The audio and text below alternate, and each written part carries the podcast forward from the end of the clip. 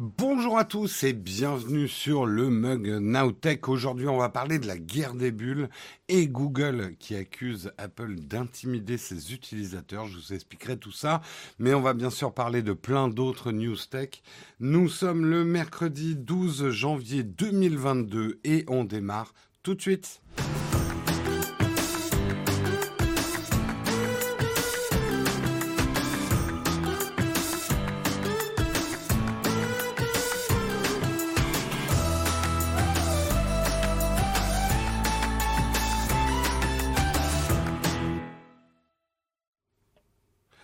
Bonjour à tous, j'espère que vous allez bien. Je vous demande juste une petite seconde. J'ai oublié quelque chose ce matin. J'ai oublié de me mettre sur l'oreillette. Hop. Euh, J'y suis pour la modération, pour garder le contact avec la modération. Euh, voilà, ça c'est fait. J'avais oublié ce matin. J'espère que vous allez bien ce matin, que vous avez bien dormi, que vous avez la forme. Tout le monde va bien. Salut Kylian, salut Atou Anne, salut Yves Castel, salut Babas, salut Arnoz, salut Rode Vengeance, salut Sorcier062, salut Manu Bop, salut Gécar 24 579, salut Ramsès, salut Wendigo, euh, salut Zerkao. Euh, bonjour à tous, c'est ta première fois Zerkao, bienvenue à toi chez nous. J'espère tu vas apprécier ta première intervention ou ta première émission. Euh, bonjour à tous. Je vais pas citer tout le monde. Vous êtes déjà 225 dans le chat. Bien dormi Moyen. Ça va aller, mais moyen. Beaucoup de choses à gérer en ce moment, un peu comme d'habitude. Hein. Il n'y a rien qui change, il n'y a rien qui change. Allez, de quoi on va parler euh, ce matin? Eh ben, on va regarder ça ensemble. Je vais vous parler effectivement de la guerre des bulles, bulles bleues ou bulles vertes. Google accuse Apple d'intimider ses utilisateurs. C'est une histoire qui court depuis un ou deux jours, mais aujourd'hui, on va en parler. On parlera. Putain, j'ai encore fermé cet article, mais ah Une seconde. Ah, et puis je peux pas revenir en arrière. Ah, et puis alors je vais avoir perdu tout. Ah, oh Fausse manip. Fausse manip. Alors attendez, il faut que je remette cet article. Euh, les aléas du direct. Je remets cet article. J'ai perdu mon surlignage. Tout va bien. Et le pire, c'est que ça fait, je sais pas, il y a une malédiction sur cet article. Ça fait deux fois que je le ferme. Hop, on y revient. Apple aurait décidé de boycotter le métavers, hein, le métavers, la nouvelle lubie de, bah, de Meta, ex-Facebook, toujours Mark Zuckerberg. Ben, Apple ne veut pas du métavers avec ses lunettes. Justement, on en parlera. Intéressant. On parlera également du OnePlus 10 Pro qui est officiel, on va tout savoir sur ce nouveau flagship de OnePlus. On parlera également de Doctolib. Je vous parlais euh, effectivement de ce qui était en train de se passer avec le dossier santé en France. On verra effectivement, euh, on fera un petit focus sur la société Doctolib que vous connaissez de plus en plus, dont on sert de plus en plus, qui a beaucoup beaucoup progressé grâce à la crise sanitaire.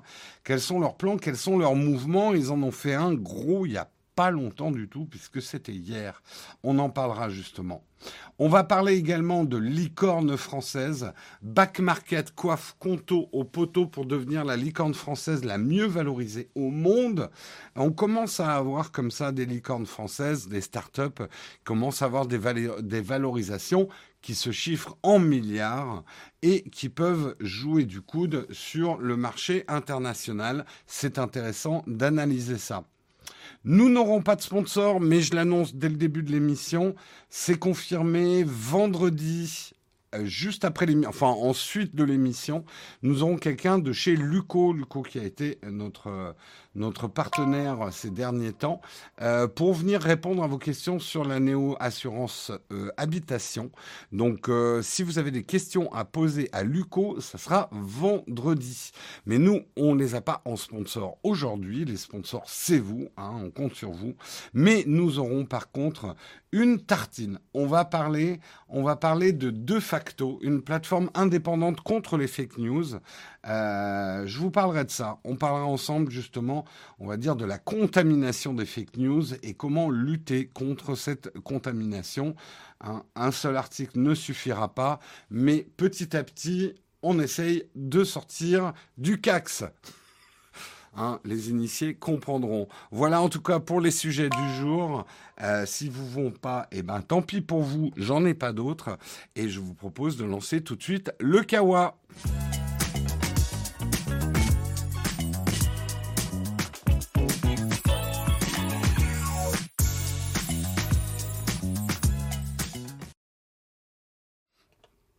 Et on va commencer avec cette fameuse guerre des bulles. Très beau titre de Numérama. Un bulle bleue ou, euh, ou bulle verte. Google accuse Apple d'intimider ses utilisateurs. Qu'est-ce qui se passe? Il y a du rififi dans la messagerie. Le SMS doit-il disparaître? Pour Google, le débat n'a même pas lieu d'être. Depuis quelques années, l'entreprise milite pour le remplacement du SMS par le RCS, Rich Communication Service. Euh, on en a déjà parlé, hein, notamment en 2019, avec l'application Android Message. Mais depuis, bah, ça bouge pas énormément de ce côté-là.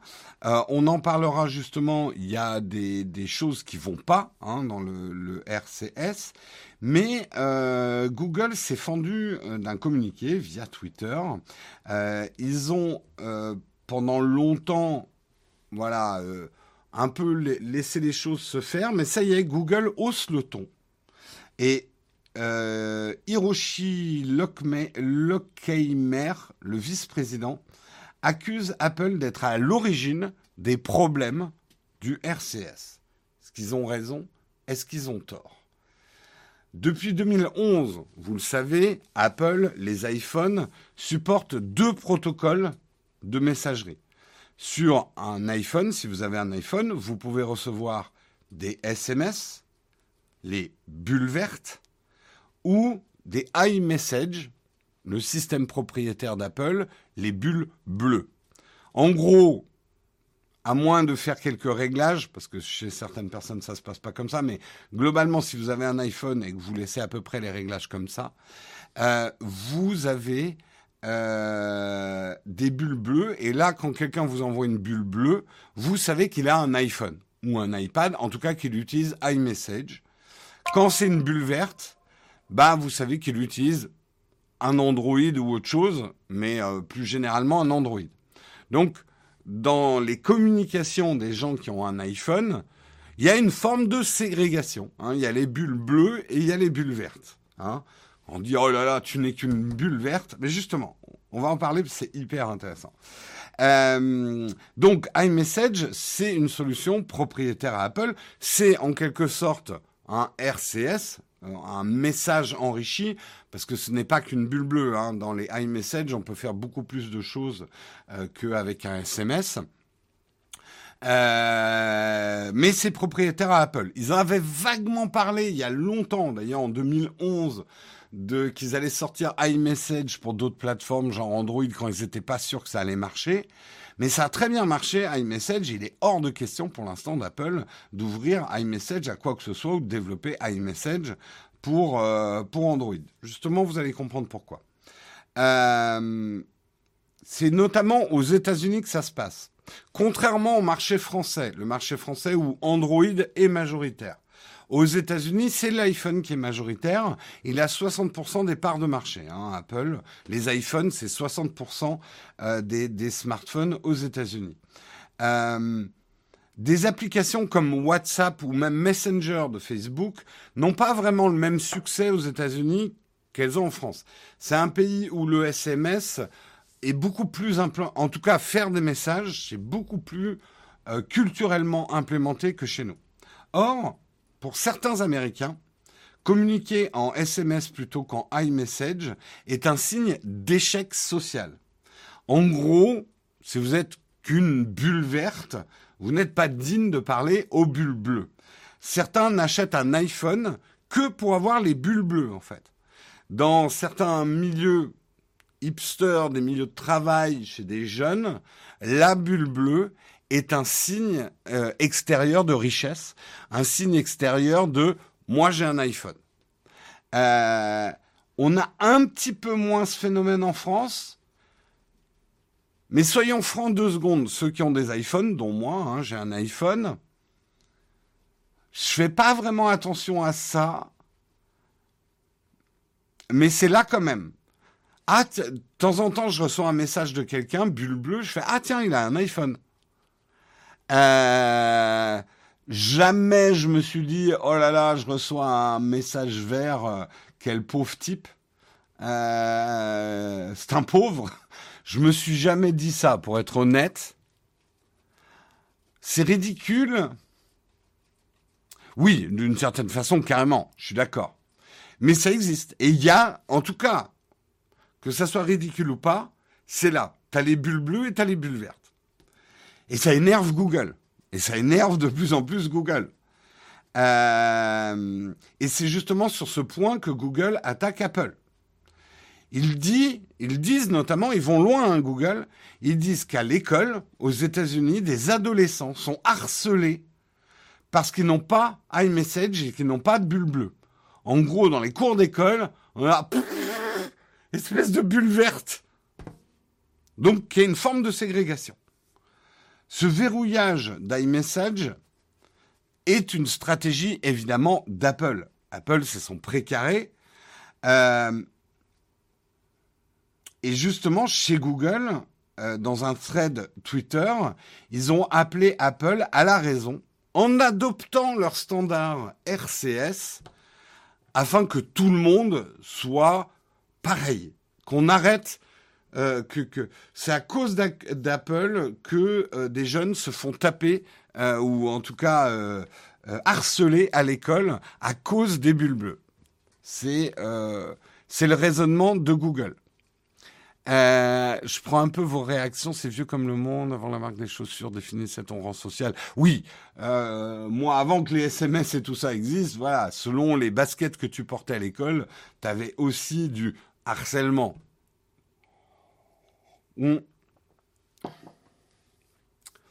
Euh, tu peux, hein, si tu veux recevoir que. Alors, Jennifer, pour te répondre, tu peux sur un iPhone ne recevoir que des bulles vertes. Euh, si tu veux. Mais tu peux pas transformer les bulles vertes en bulles bleues.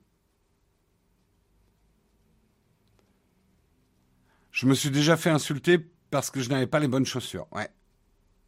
Alors, décryptons un petit peu l'attaque de, Google avant de tout de suite dire Apple, espèce de gros snob, vous voulez pas vous ouvrir au monde et à cause de vous, des jeunes se font harceler à l'école.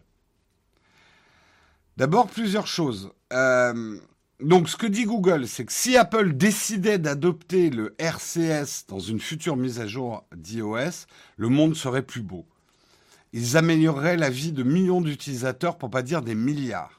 Les messages envoyés entre iPhone et les smartphones Android seraient chiffrés, puisque c'est un des, principes du RCS, enrichis avec des accusés de réception, indicateurs de composition d'un message, photos, vidéos haute définition, conversation de groupe. Bref, tout ce que fait iMessage, Google dit que RCS le fait. Euh, et tout cela se ferait automatiquement. Euh, il suffirait d'insérer un numéro de téléphone. L'iPhone se chargerait ensuite de détecter si son correspondant dispose d'un terminal compatible RCS. À la fin, tout le monde y gagnerait et Apple pourrait même conserver iMessage s'ils veulent. Hein. Il n'y a aucun problème pour Google. Apple peut garder iMessage.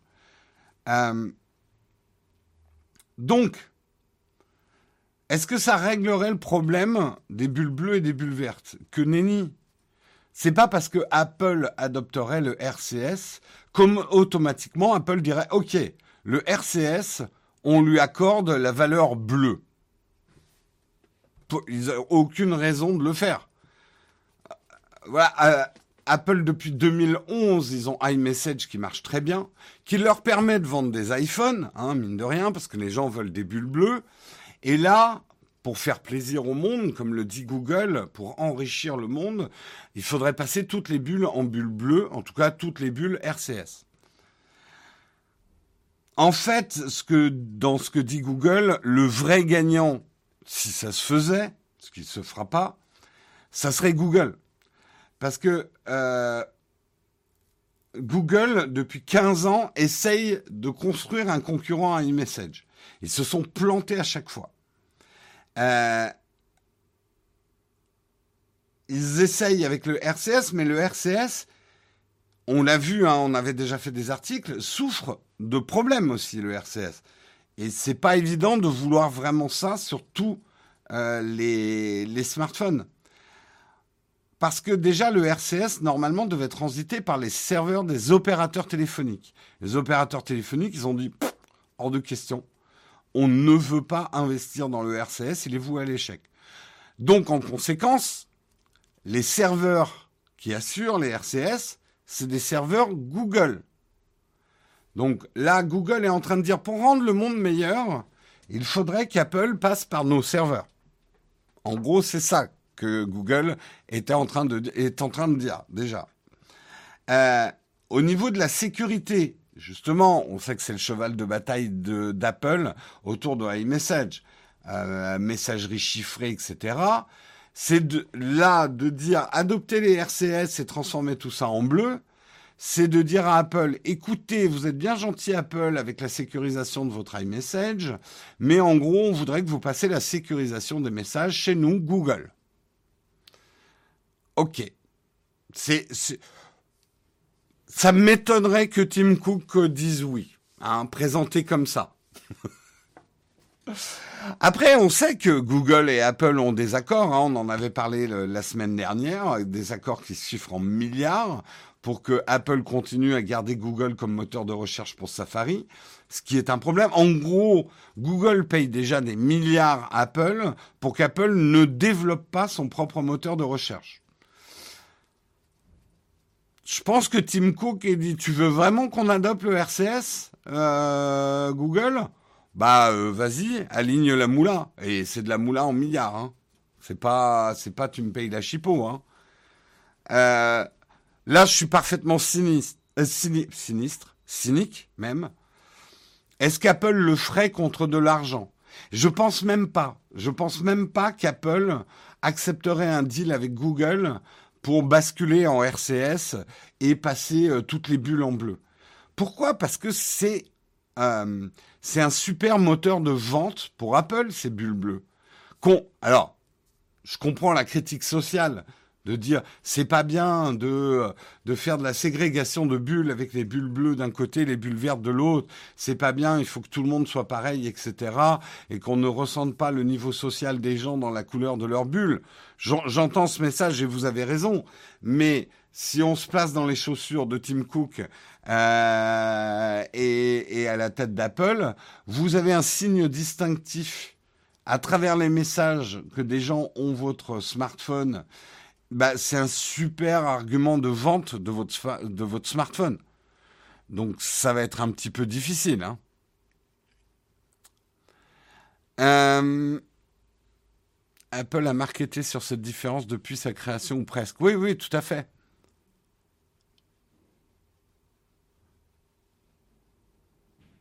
Je pense qu'ils accepteraient d'ouvrir iMessage.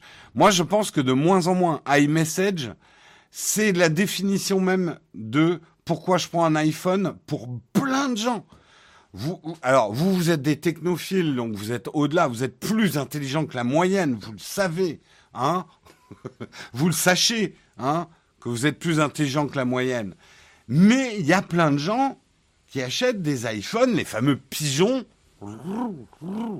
qui achètent des iPhones juste pour avoir des, des, des bulles bleues juste pour être sur iMessage, pour afficher un signe extérieur de richesse.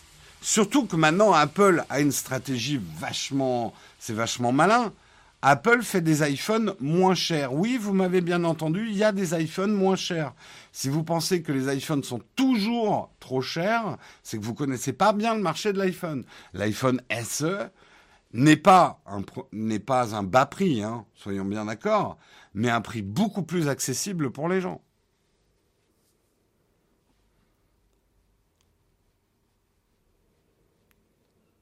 J'ai que des pubs sur iMessage. Mais il n'y a pas de pub sur iMessage, Thomas. Je pense que tu parles d'autre chose. Hein.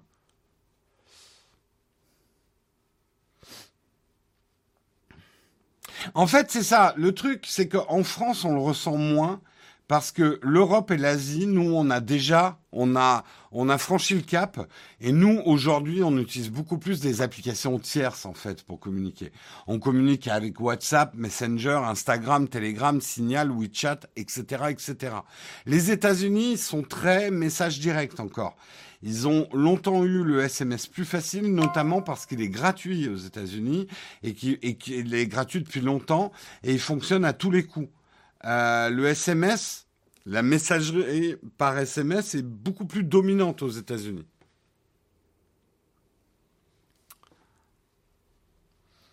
Tu ne vois pas les bulles de différentes couleurs sur un iPhone bah, Tu as peut-être réglé ton iPhone pour ne recevoir que des SMS et pas du iMessage, ce qui est possible. Tu peux pas faire l'inverse.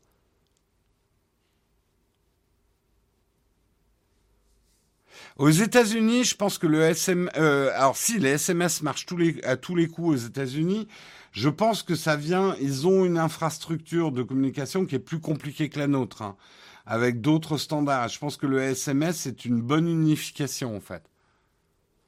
Mais vous savez, c'est un peu la même chose que la France et le Minitel. La France a pris du retard au début d'Internet parce qu'on avait le Minitel. Euh, parce que ça marchait bien. Aux États-Unis, ils ont le SMS qui marche bien depuis longtemps. Nous, les SMS, c'était très cher, ne l'oublions pas. Hein. Donc on a très vite adopté des applications tierces qui nous permettaient de communiquer sans payer.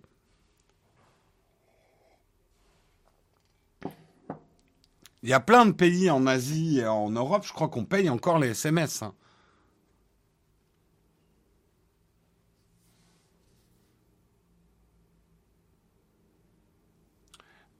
Euh, la messagerie SMS passe par le réseau téléphonique alors que les autres, ça doit être par Internet. Tout à fait, ouais. Merci euh, Distinct pour euh, ton compliment. Merci à toi. On t'adore aussi. En Thaïlande, c'est pas gratuit, on nous dit par exemple.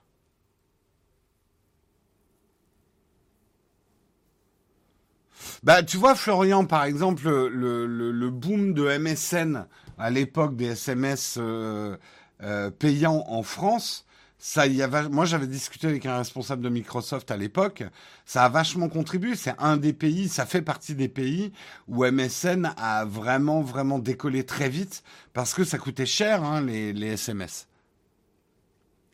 Donc très vite on a adopté en fait des solutions qui passaient par Internet pour communiquer en fait.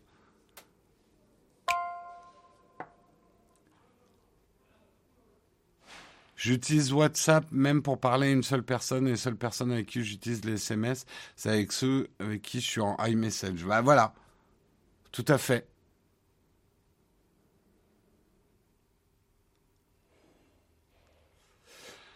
En fait, d'ailleurs, moi, honnêtement, c'est un problème. Je trouve qu'on a trop de moyens de communiquer. Je m'y perds. Moi, j'ai des messages qui traînent de partout. Voilà un petit peu. Enfin, c'est intéressant cette histoire de guerre des bulles. Euh, je comprends les deux camps aussi. Hein. je ne veux pas dire que Apple a raison. Apple défend son business. Hein.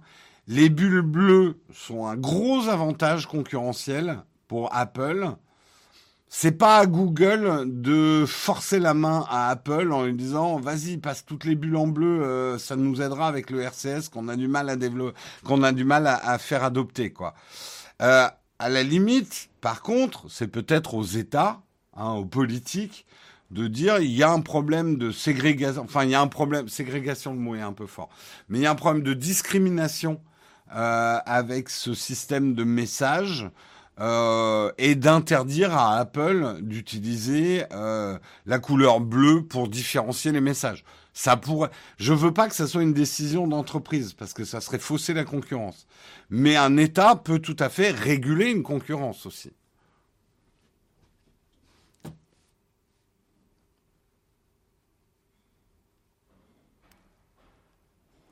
Euh, voilà, tout le monde partage effectivement son moyen de communiquer.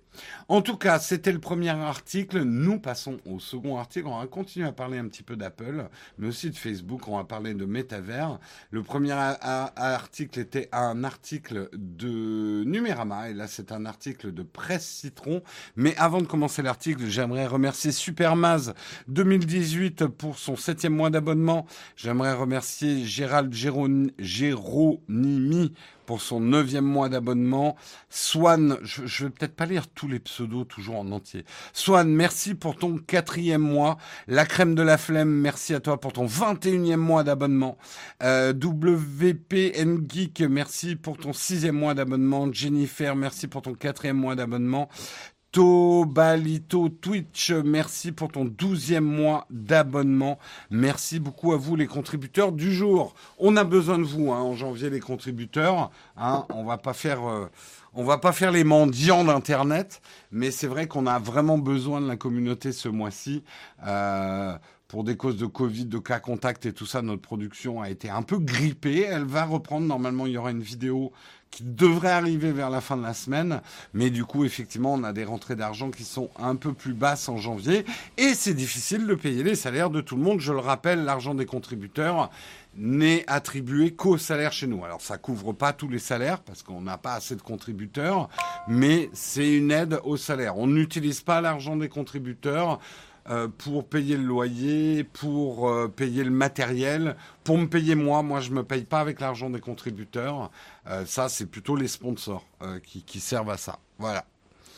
Donc, merci à vous. Et eh ben, merci Vario également pour ton Prime huitième mois d'abonnement. Merci beaucoup.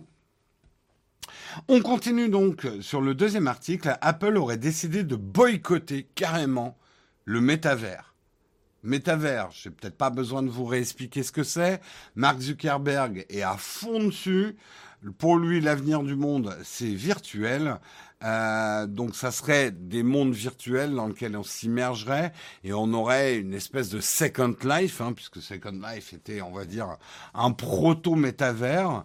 Euh, pour moi, même World of Warcraft est un proto-métavers. C'est donc des univers dans lesquels on s'immerge. Là où Mark Zuckerberg veut aller plus loin, c'est dans l'immersion avec notamment des lunettes Oculus qui appartient à, Facebook. Il y apporter des services, y apporter la blockchain pour réguler le commerce là-dedans. Vraiment, on va dire relancer Second Life, mais avec beaucoup plus d'argent, beaucoup plus concret. Merci beaucoup WPN Geek qui a offert un abonnement à la communauté. Merci, merci beaucoup à toi. Euh, vous n'y croyez pas une seconde au métavers, vous êtes un certain nombre. Eh ben, vous n'êtes pas les seuls. Vous n'êtes pas les seuls. Alors, qui y croit au métavers? Samsung, Tinder, Microsoft, eux aussi sont en train d'investir pour aller dans ce métavers. Mais d'après Mark Gurman, qui est un journaliste de Bloomberg, il, dit qu'il serait extrêmement surpris d'entendre le mot métavers quand Apple va présenter sa première visière AR-VR, j'expliquerai. A priori cette année, beaucoup de rumeurs commencent à concorder qu'Apple va montrer sa visière, sa première visière, peut-être à la WWDC cette année. Et ce que dit ce journaliste, c'est que pour lui, Apple ne parlera pas de métavers. Pourquoi? Parce que d'après lui, il a l'air d'avoir des contacts chez Apple. Les hauts dirigeants, les responsables d'Apple euh, sont vraiment contre le métavers. En fait, une chose qui aurait été dit il y a pas mal d'années chez Apple, euh, c'est que si Apple développait une visière, qui permettrait à la fois du VR et de l'AR. VR, c'est réalité virtuelle. AR, c'est réalité augmentée. Je réexpliquerai la différence.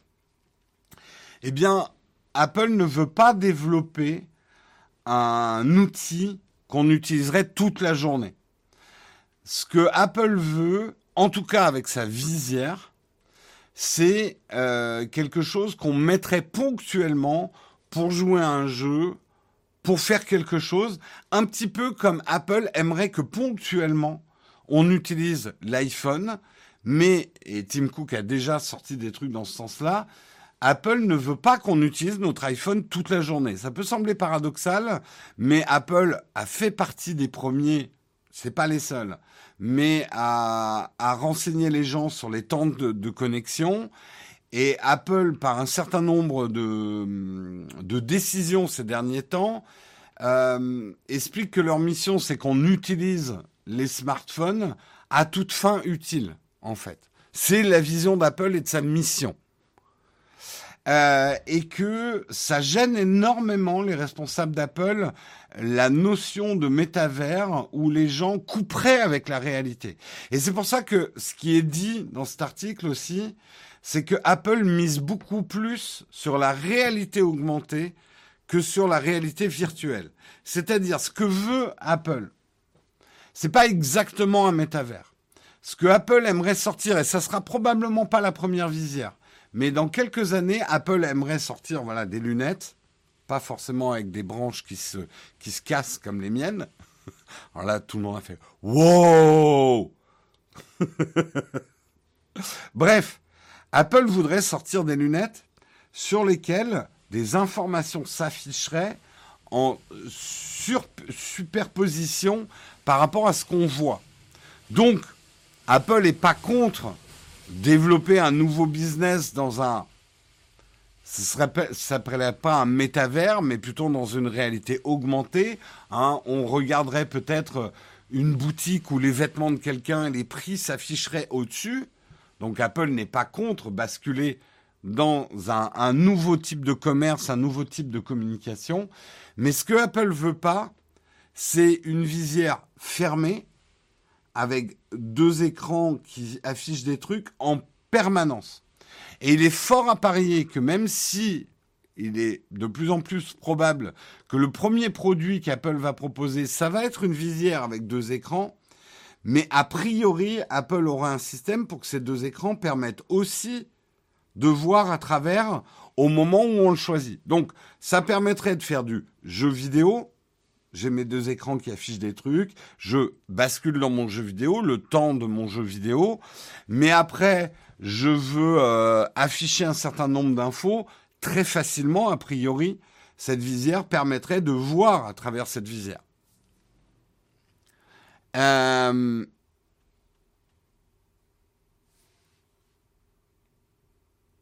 c'est surtout qu'Apple ne veut pas de Facebook. Apple est, quand même, ils l'ont montré hein, par pas mal de citations, assez soucieux de notre santé mentale. Historiquement, par exemple, et d'ailleurs on leur a beaucoup reproché, Apple a établi un certain nombre de censures sur nos pratiques. Apple ne, nous a jamais laissé utiliser leurs produits comme on voulait exactement. Ou en tout cas, ils ont toujours, historiquement, mis des garde-fous. Euh, Steve Jobs, quand il a sorti l'iPhone, quand il a sorti iOS, etc., euh, par exemple, l'App Store, euh, on ne peut pas trouver de porn sur l'App Store. On peut toujours y aller avec Safari, avec des produits Apple, on peut aller chercher du porn, c'est pas interdit à ce point-là, mais Apple n'a jamais permis des applications de porn. Il y a eu des histoires célèbres de l'application Playboy, etc. Apple a toujours fixé presque des cadres sociaux à l'utilisation de sa tech. Apple n'a jamais été du genre à dire voilà, on vous donne de la tech, enfin on vous vend de la tech, faites ce que vous voulez avec. Et c'est d'ailleurs ce qu'on leur reproche. Apple parfois est un peu trop directif dans la manière qu'ils veulent qu'on utilise leurs produits. Parce que moi j'ai envie de dire, Tim Cook, si ta visière, j'ai envie de la porter toute la journée, et parce que ma vie réelle, elle est pourrie, euh, basculer dans un métavers, euh, j'ai acheté ton produit, c'est ma liberté. Hein, j'ai le droit de faire ce que je veux. Apple va dire non. Mais bien sûr, ils sont soucieux de ce que euh, ils font pas ça. Attention, je suis pas en train de dire qu'Apple est un service public qui est là pour assurer notre bonheur. Apple a une vision de dire que si il laisse les gens faire n'importe quoi avec la tech, les gens vont faire n'importe quoi et l'expérience utilisateur des produits sera mauvaise, donc ils vendront moins de produits. Bien sûr que c'est un, c'est un raisonnement d'entreprise pour vendre encore plus de produits. Mais c'est leur manière de faire. Apple, on n'a jamais vu une pub Apple dire avec iOS, vous êtes libre de faire ce que vous voulez.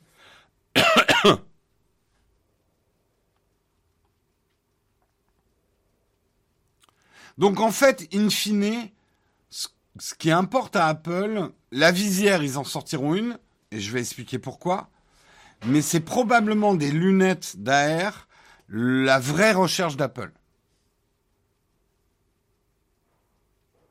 Apple préfère donc ne pas te laisser avoir d'expérience que d'avoir une expérience produit qu'ils ne veulent pas. Exactement, Wendigo, c'est exactement ça. C'est ce qu'on appelle la cage dorée d'Apple. Hein.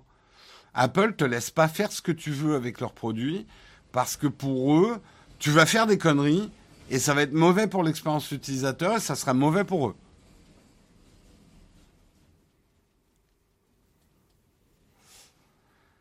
Euh, dans la réalité d'augmenter d'Apple, il y aura des gens avec des têtes vertes et des, têtes bleues. C'est pas faux, j'ai pif. Euh, C'est aussi pour se protéger eux. Tout à fait. C'est la stratégie d'Apple. Alors, pourquoi Apple sortirait quand même une visière dans ces cas-là? Si on se dit Apple ne veut pas du métavers, euh, donc pourquoi ils n'attendent pas encore 2-3 ans le temps de mettre au point des lunettes d'AR et qu'ils ne sortent pas une visière de VR Apple ne peut pas se priver d'aller quand même sur ce marché, ne serait-ce par exemple que pour les jeux vidéo. Beaucoup d'analystes disent que la, visière qu'on chausserait serait probablement, peut-être pas, remplacera pas complètement les smartphones, mais euh, quand même, sera un gros marché, hein, la visière, euh, dans les années à venir. Apple ne peut pas se permettre de passer à côté de ce marché. Et puis, là, on tombe dans l'hypocrisie Apple. Apple dira probablement, nous, on veut pas que vous vous serviez de notre visière pour aller dans les métavers de Facebook parce que c'est le mal, ils vous empêcheront peut-être pas complètement de le faire. Et leur visière sera peut-être plus performante que celle de l'Oculus. Je sais qu'on voit loin dans les supputations, mais c'est hyper intéressant parce que les choses se rapprochent quand même. Moi, vraiment, j'ai du mal j'ai encore du mal à comprendre pourquoi Apple sortirait une visière, mais je comprends qu'ils peuvent pas faire autrement. Surtout qu'Apple, tout puissant qu'ils soient, et même si c'est la société la plus valorisée au monde, ils les ont là. Facebook serait en train de travailler sur une montre. Google revient dans le marché du VR et de l'AR en ce moment. Ils embauchent des gens, Google. Apple ne peut pas se permettre de rater un virage. J'achète un produit, je souhaite en faire ce que je veux. Bah, c'est pas la philosophie d'Apple. Apple ne souhaite pas faire ce que tu veux, que tu puisses faire ce que tu veux avec ton iPhone. Nos pauvres vieux, en fin de journée, les ophtalmologistes vont avoir du boulot. Pas forcément indistinct. Euh, c'est pas parce que les écrans seront plus proches que tu vas avoir plus mal aux yeux. les problèmes ophtalmiques, de ce que j'en sais, hein, je suis pas ophtalmo, c'est rien plutôt que justement avec des écrans tels qu'on les connaît, des petits écrans, euh, on a le regard très fixe pendant très longtemps et c'est ça qui fatigue l'œil. Avec des écrans à côté des yeux, on va bouger beaucoup plus les yeux et a priori avoir moins de fatigue ophtalmique. Hein.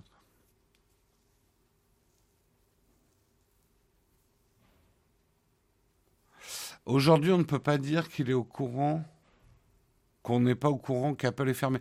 T'as fait, c'est prêt. Moi, moi, j'arrête pas de vous le dire depuis maintenant 6-7 ans. Apple, c'est un hôtel. Un hôtel, c'est cool parce que tu t'occupes de rien. On fait les choses à ta place, on te fait ton lit, on fait le ménage. Euh, tu as une déco correcte si tu as bien choisi ton hôtel, voire joli. Tu as tout un tas de services. Tu es bien dans un hôtel, mais tu seras jamais chez toi. Et tu peux pas faire ce que tu veux dans un hôtel. À moins d'être une rockstar. Mais à part ça, vous n'allez pas changer la déco dans une chambre d'hôtel. Vous n'allez pas changer les meubles de place dans une chambre d'hôtel. Vous êtes, vous serez jamais complètement chez vous dans une chambre d'hôtel. Et ça, c'est l'expérience Apple.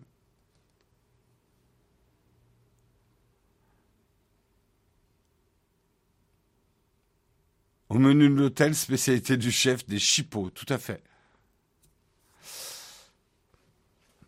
Le problème, c'est que c'est les visières qui vont fusiller la vue des gens pour Apple dans le cheval de bataille et la santé. Je suis pas certain, il faudra en parler avec des ophtalmos. Hein.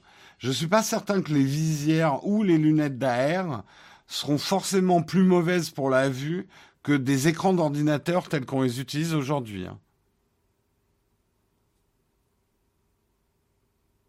Salut Flonchon Mais euh, voilà, euh, moi pour l'instant, c'est vraiment la meilleure description que j'ai de l'univers d'Apple. C'est une chambre d'hôtel. Moi, j'aime bien aller à l'hôtel, mais je me sentirais jamais chez moi dans un hôtel. Bah Apple, j'ai un peu la même sensation. J'aime bien les produits Apple, ils me rendent de grands services. Tout est bien foutu, tout est bien rangé, tout est à sa place. Mais j'ai toujours un petit sentiment que je suis chez Apple, que je suis pas vraiment chez moi. Je peux pas faire ce que je veux. Je peux pas foutre le bordel sur mon iPad comme je pourrais le faire avec euh, un Windows.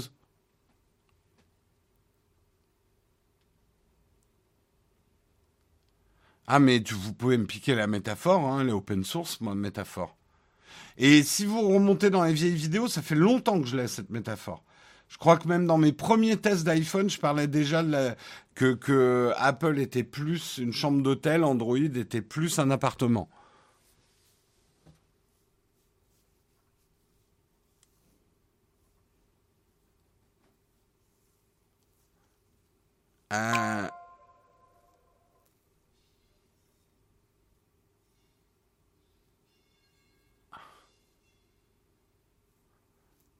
C'est comme une Rolls, tu peux faire du tuning dessus si tu veux, mais au prix de la caisse, c'est mal gâché. Non, je dirais que, bon, une Rolls, tu fais vraiment ce que tu veux, a priori, euh, une fois que tu l'as acheté. Juste après, on n'en vendra plus. Rolls ne vendra plus de Rolls euh, cette génération derrière toi. Ta famille sera rayée euh, de la liste de commandes. Mais Rolls va pas t'interdire de peindre ta Rolls ou d'incruster des diamants dedans. Tu fais ce que tu veux, c'est ta Rolls une fois qu'ils l'ont vendue. Apple, c'est vraiment plus comme un hôtel. Encore une fois, à moins d'être une rockstar, tu fais pas ce que tu veux dans une chambre d'hôtel. Tu vas pas te mettre à changer les meubles de place. Euh, tu vas pas te mettre à, repeindre les murs euh, dans une chambre d'hôtel. T'as pas le droit. la chambre d'hôtel reste la propriété de l'hôtel. T'es plus locataire que propriétaire, on va dire, chez, euh, chez Apple. C'est la bataille des analogies. Alors d'autres disent non, alors c'est une chambre d'hôpital. bah oui, le jailbreak, c'est la limite de la... Bah le jailbreaker, c'est une rockstar dans une chambre d'hôtel. Hein. C'est ça un jailbreaker.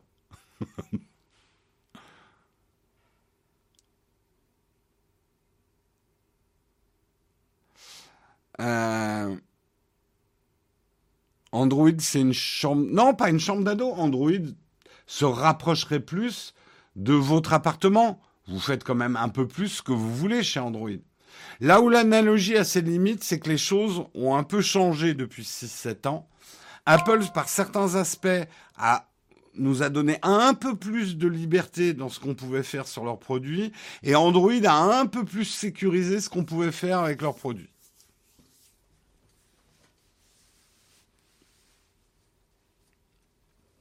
C'est un EHPAD, l'iPad. euh, Mick Jailbreak, le fameux, le tueur de chambre d'hôtel.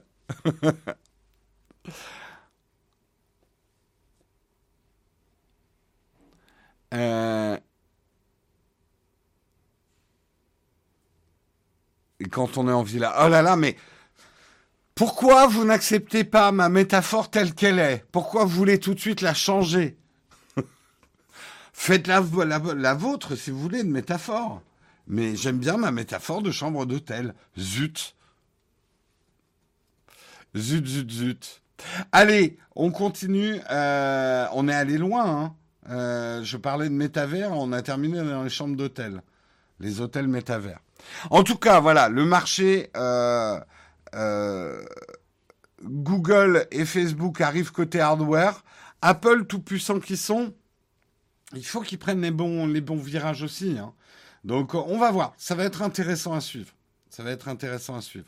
On passe à l'article suivant si j'arrive à le trouver. Euh, l'article suivant, on va parler du OnePlus 10 Pro. C'est officiel, on va tout savoir de ce nouveau flagship. Alors, c'est intéressant, mais là, on va parler de fiches de spec et je, je sais que vous êtes quand même de plus en plus à penser comme moi. En fait, les fiches de spec de smartphone, ça fait dix ans qu'on en bouffe, on commence à en avoir un petit peu marre. C'est pas ça qui nous excite. Mais on va en parler quand même, parce que c'est quand même intéressant. Hein.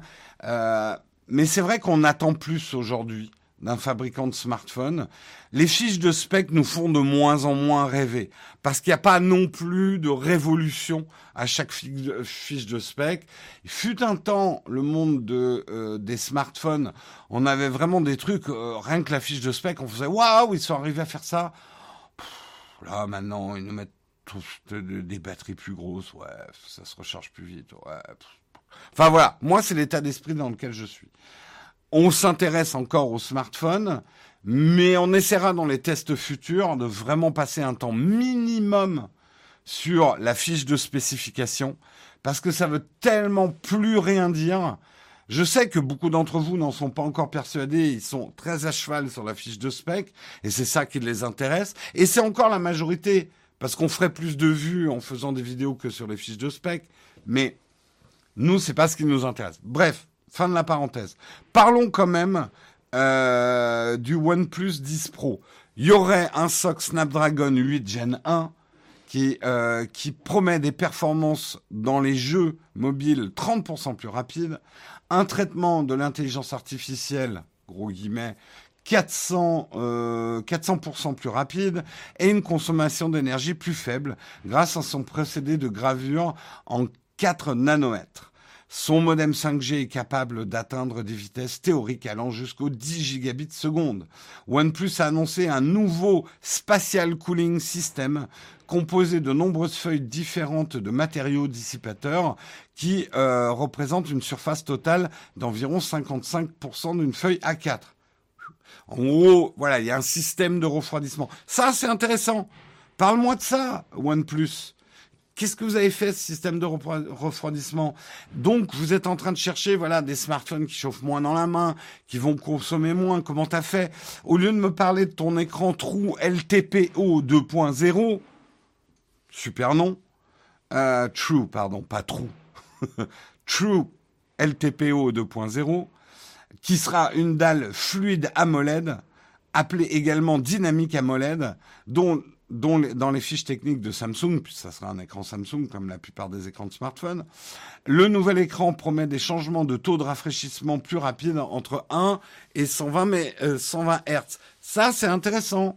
Des écrans qui s'adaptent à ce que je suis en train de faire pour consommer moins d'énergie et que quand vous me dites ça consomme moins que des écrans 90 Hz actuels, ça, c'est intéressant. Réduire la consommation électrique d'un smartphone, ça, c'est intéressant. Euh, ça sera une dalle de 6,7 pouces avec une résolution QHD+, euh, blablabla, bla, de la fiche de spec. Euh, il y aura une plus grande batterie avec une double cellule, intéressant, d'une capacité de 5000 mAh, grosse, grosse batterie, compatible avec le chargeur SuperVOC 80, 80 watts d'Oppo euh, et également avec le chargeur AirVoc euh, pour une recharge sans fil jusqu'à 50 watts. Selon le fabricant, la batterie peut être entièrement rechargée en 32 minutes grâce au SuperVOC et en 45 minutes en sans fil. Il y aura bien évidemment la recharge sans fil euh, inversée. Mais là encore, c'est bien, mais Quid de la durée de vie de la batterie? Je veux bien qu'elle se charge vite, mais si c'est pour la cramer en deux ans. Et justement, je, vais à la fin de l'article parce que enfin, je trouve un truc intéressant, vraiment intéressant. Euh, en Chine, OnePlus a annoncé que son smartphone sera le premier à recevoir une certification TUV SUD de niveau A c'est-à-dire 36 mois de fluidité, une garantie de 38 mois de fluidité. Là, j'ai quelque chose d'intéressant. Là, j'ai quelque chose de nouveau. Si les fabricants de smartphones commencent à me garantir que pendant les trois ans suivant l'achat de mon OnePlus, ils garantissent la même fluidité, donc une stabilité du système, qui que des add-ons ne viennent pas gripper le système, euh, la même fluidité que le jour où je l'ai acheté, ça m'intéresse carrément. Parce que vous êtes beaucoup à nous dire dans les commentaires, j'adore mon Android, mais au bout de deux ans, il commence à se ralentir, ou même au bout d'un an, il commence à se ralentir. J'ai pas la même expérience utilisateur. Et souvent, on vous dit, un des trucs qu'on aime bien dans les iPhones, c'est que les iPhones s'encrassent beaucoup moins vite que les Android. Hmm. Donc ça, je trouve que c'est un truc intéressant. Euh, au niveau de la photo, là aussi, ça, ça a l'air bien sur le papier. J'ai plus envie que tu me montres ce qu'on peut faire avec. Mais bon, bref, désolé, je, fais un peu une crise existentielle. Euh... les trois caméras du smartphone seront signées Hazelblade. En tout cas, elles seront développées avec les algorithmes d'Hazelblade. Hein. C'est pas les ingénieurs d'Hazelblade qui font euh, comme tous ces trucs qui ont été signés Leica et tout sur les smartphones, ça sort pas des usines Leica. C'est juste, ils font valider leurs algorithmes par les gens de chez Hazelblade ou de Blad euh, ou de, Leica, etc. Euh, ça sera capable d'enregistrer des images RAW 12 bits ainsi qu'un nouveau mode RAW plus associant le traitement photographique computationnel au fichier RAW ce que Apple a fait euh, récemment avec euh, les merde comment ça s'appelle? Euh, les bah, les filtres enfin c'est pas des filtres les, les, les profils de photos un capteur Sony IMX 789 de 48 mégapixels avec une ouverture de f1.8 avec iOS. La caméra ultra grand angle utilise un capteur Samsung euh, JN1 de 50 mégapixels avec une ouverture de f2.2 et un champ de vision de 150 degrés, tandis que le téléobjectif s'appuie sur un capteur non identifié de 8 mégapixels avec un objectif stabilisé, une ouverture de f2.4 avec un zoom optique x 3,3. C'est marrant, ils font un peu marche arrière sur les zooms optiques. Comme quoi, les stratégies de Samsung et d'Apple de limiter un peu le zoom, qui allait souvent bien, bien au détriment de la qualité, c'est plutôt une bonne stratégie. Euh, les téléphones Android qui s'encrassent sont des téléphones d'entrée de gamme. Euh, pas que, hein, j'ai pas entendu ça que sur des smartphones euh, entrée de gamme. Hein. Mais et voilà, on a quelques témoignages d'iPhone. j'ai un iPhone 8, il tourne comme une horloge, ouais. Mais c'est ça, c'est hyper intéressant. Et c'est con, c'est à la fin de l'article. Moi, ça m'intéresse vachement, euh, cette certification TUV SUD niveau A. 36 euh, mois de fluidité. C'est intéressant qu'on se positionne là-dessus.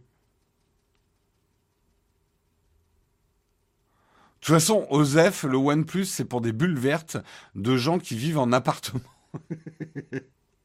Moi, j'ai des bulles bleues et je vis à l'hôtel. Qu'est-ce que vous voulez que je vous dise?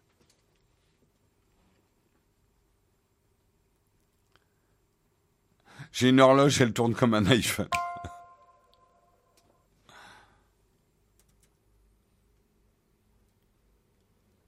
Euh, Apple a inventé le super zoom mécanique autonome. Quand tu dois zoomer, tu utilises tes pieds. Il n'y a pas que. Hein. Euh, Samsung, sur un certain nombre de leurs produits, euh, ils ont aussi. Moi, je leur ai beaucoup reproché d'être partis justement sur le terrain des smartphones euh, chinois, et c'est pas péjoratif quand je dis ça, quand ils ont sorti le, c'était le S20 avec son zoom x100, je sais pas quoi là, qui donnait des photos dégueulasses, juste pour avoir un x100 qu'ils avaient même écrit sur le smartphone. Pour moi, c'était pas Samsung. Samsung, Apple, pour moi, s'ils sont bons en photo, c'est qu'ils savent trouver le bon équilibre entre une puissance de, enfin, une portée de zoom et pas avoir un capteur trop petit derrière avec des photos dégueulasses et tu peux pas l'utiliser en faible luminosité, quoi.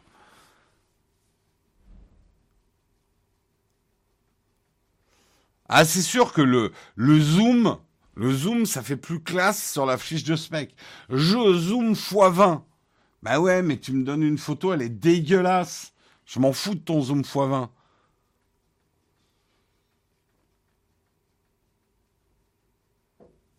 Oui. Bah de toute façon, ça aussi, hein, c'est une. Je, ne vais pas me faire que des amis aujourd'hui.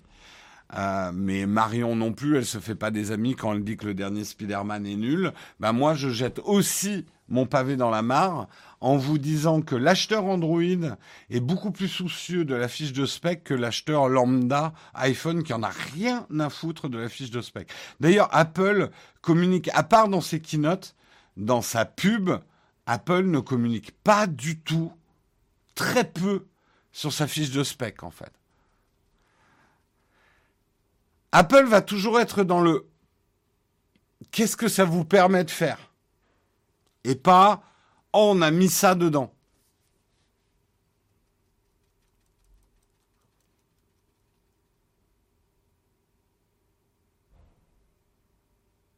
Oui, oui, en fait, c'est ça, c'est ce que j'explique, hein, Flop.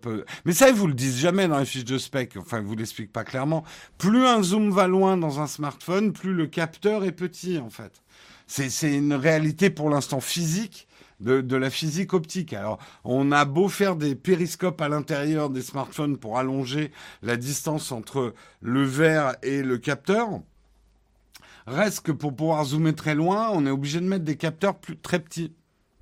Parce que sinon, vous auriez un gros truc qui sortirait de votre smartphone.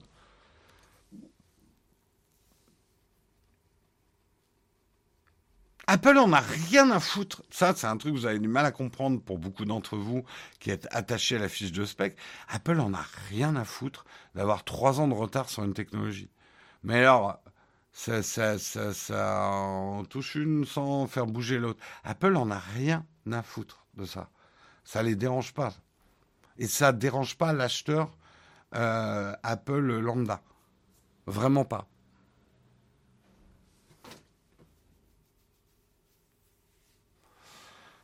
Moi, je suis Apple parce que je suis bête et j'ai besoin que ça soit simple. Non, t'es pas bête.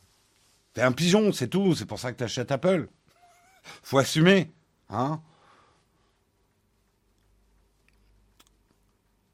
Ah, c'est l'expérience utilisateur plutôt que l'aspect qui intéresse. Oui, mais ça a toujours été le cheval de bataille d'Apple. Mais chaque année, quand on sort des tests Apple, on en a qui sont sur la fiche de spec de l'iPhone en disant mais c'est dingue, il y a vachement moins de, RAM sur des iPhones et les gens achètent ça, ils sont débiles. Ben non, Apple n'utilise pas la RAM comme un Android, par exemple.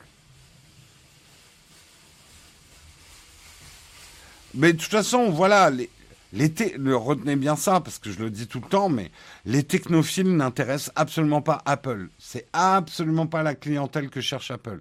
Parce que les technophiles sont pénibles.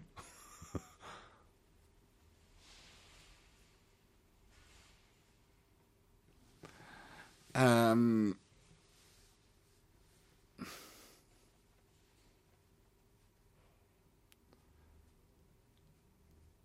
oui, mais ils font rire les acheteurs quand la technologie arrive, ils sont tout fiers alors que sur Android c'est dispo depuis trois ans.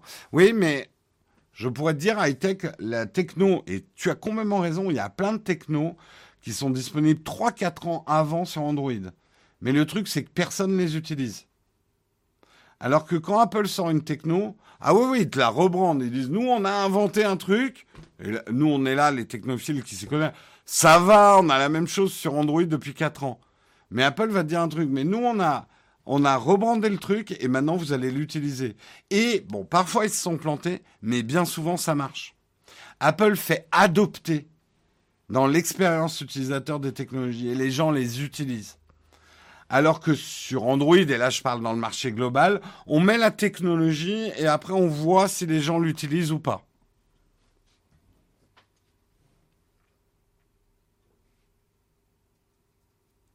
Et vous, vous, aurez du mal à me prouver le contraire. Le nombre de technologies qui ont été embarquées sur des Android, Samsung, OnePlus et tout, et qu'au final personne n'utilise au quotidien, et l'année d'après, ils nous en ressortent une nouvelle et ils effacent celle-là. Euh, je, pourrais faire une émission entière en vous en parlant. Non, mais bien sûr, je fais des généralités, c'est pas le cas tout le temps. Bref, en tout cas, on souhaite bonne chance à ce OnePlus 10. Voilà, au niveau de la fiche de spec, il est hyper intéressant. Au niveau des prix, oui, j'ai oublié d'en parler, c'est peut-être ça. Au niveau des prix, on n'est pas dans du smartphone pas trop cher, hein, puisque la version 8, euh, 8 de RAM plus 128 Go euh, de, de, stockage, elle sera aux environs de 650 euros. Euh, version 256 Go à 695 euros. Et la version 12 de RAM 256 Go sera à 735 euros. Pour l'instant, on n'a que les prix en Ruan, puisque ça sera d'abord proposé en Chine, mais d'après OnePlus euh, UK, euh, euh, ça arriverait bientôt chez nous.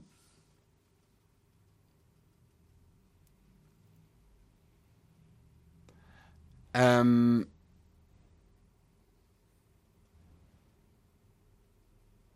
Mais le, zoom x100, Apple le mettra peut-être un jour dans son iPhone, mais quand la technique sera maîtrisée et que ça offrira une expérience photo qu'Apple jugera satisfaisante. Mais Apple ne mettra jamais un zoom x100 juste pour pouvoir coller un x100 sur un iPhone. Bah, alors, très bon exemple, tout à fait, euh, méga du B82 les rafraîchissements d'écran rapides sur smartphone. On a ça depuis 5-6 ans sur Android. Des écrans, euh, peut-être pas 5-6 ans, mais les écrans 90 Hz, 60 Hz au début, 90 Hz, 120 Hz. Apple est arrivé que cette année là-dessus, avec beaucoup, beaucoup de retard, en disant on a fait un écran adapté. Ils n'ont pas vraiment communiqué sur le 120 Hz. Ils ont plutôt communiqué sur nous, on est les premiers à proposer un écran à rafraîchissement rapide tout en augmentant la durée de vie de la batterie.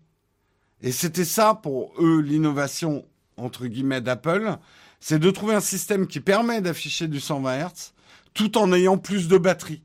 Et c'est comme ça qu'Apple l'a présenté. Ils ont presque plus fait l'emphase sur le 1 Hz que leur truc était capable de descendre à 1 Hz pour économiser de la batterie quand il n'y avait pas besoin du 120 Hz, plutôt que d'afficher un gros 120 Hz sur, euh, sur le smartphone. Bien sûr, Apple n'a rien inventé. Alors, encore une fois, tous les écrans, quasiment tous les écrans de smartphone, c'est Samsung qui les fait. Mais ensuite, n'oubliez pas que c'est les ingénieurs d'Apple qui passent le cahier de commande à Samsung et qui développent toute la partie software pour que le hardware fonctionne. Donc de dire que les écrans Apple sont que des écrans Samsung, ce n'est qu'une partie de la vérité aussi. Il y a vos voitures, toutes les pièces de votre bagnole ne sont pas fabriquées par le fabricant de la bagnole. Euh, l'ingénieur qui rassemble toutes les pièces dans la bagnole, c'est lui qui fait la, qui, qui, c'est la recette du truc. Donc de dire les écrans Apple sont des écrans Samsung, c'est en partie vrai, mais c'est en partie faux.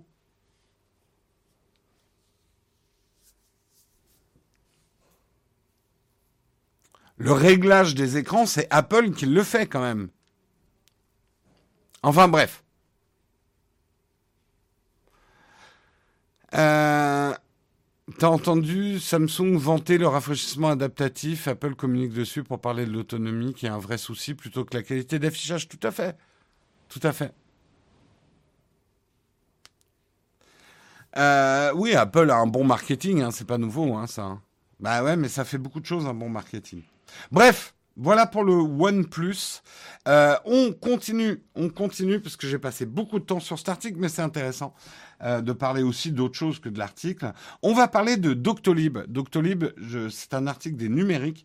Je vous parlais euh, il y a deux jours euh, puisque là, on a basculé en France euh, sur le système Mon Espace Santé. Donc, allez revoir le, mug de lundi, je crois, où je parlais des évolutions de Mon Espace Santé, euh, avec notamment la numérisation de nos dossiers santé, des ordonnances, etc. mettons en parallèle de ça, effectivement, Doctolib. Et pourquoi je parle de Doctolib aujourd'hui? Parce qu'ils ont annoncé un gros rachat stratégique. Vous le savez, Doctolib a été créé en 2013. Et ils ont vu vraiment leur croissance s'accélérer avec la crise sanitaire. De plus en plus de gens utilisent Doctolib, notamment pour prendre des rendez-vous. Le rendez-vous vaccinal a boosté euh, effectivement aussi l'adoption de Doctolib. Euh, la plateforme Doctolib Patient a ainsi connu un fort engouement et enregistre désormais 60 millions d'utilisateurs en France, en Allemagne et en Italie. C'est-à-dire que Doctolib est présent France, Allemagne, Italie. Ils ont 60 millions d'utilisateurs. C'est quand même euh, assez énorme. Euh, cette popularité a contribué à l'augmentation du nombre d'inscriptions de professionnels de santé désireux de bénéficier des prestations de Doctolib, notamment la prise de rendez-vous.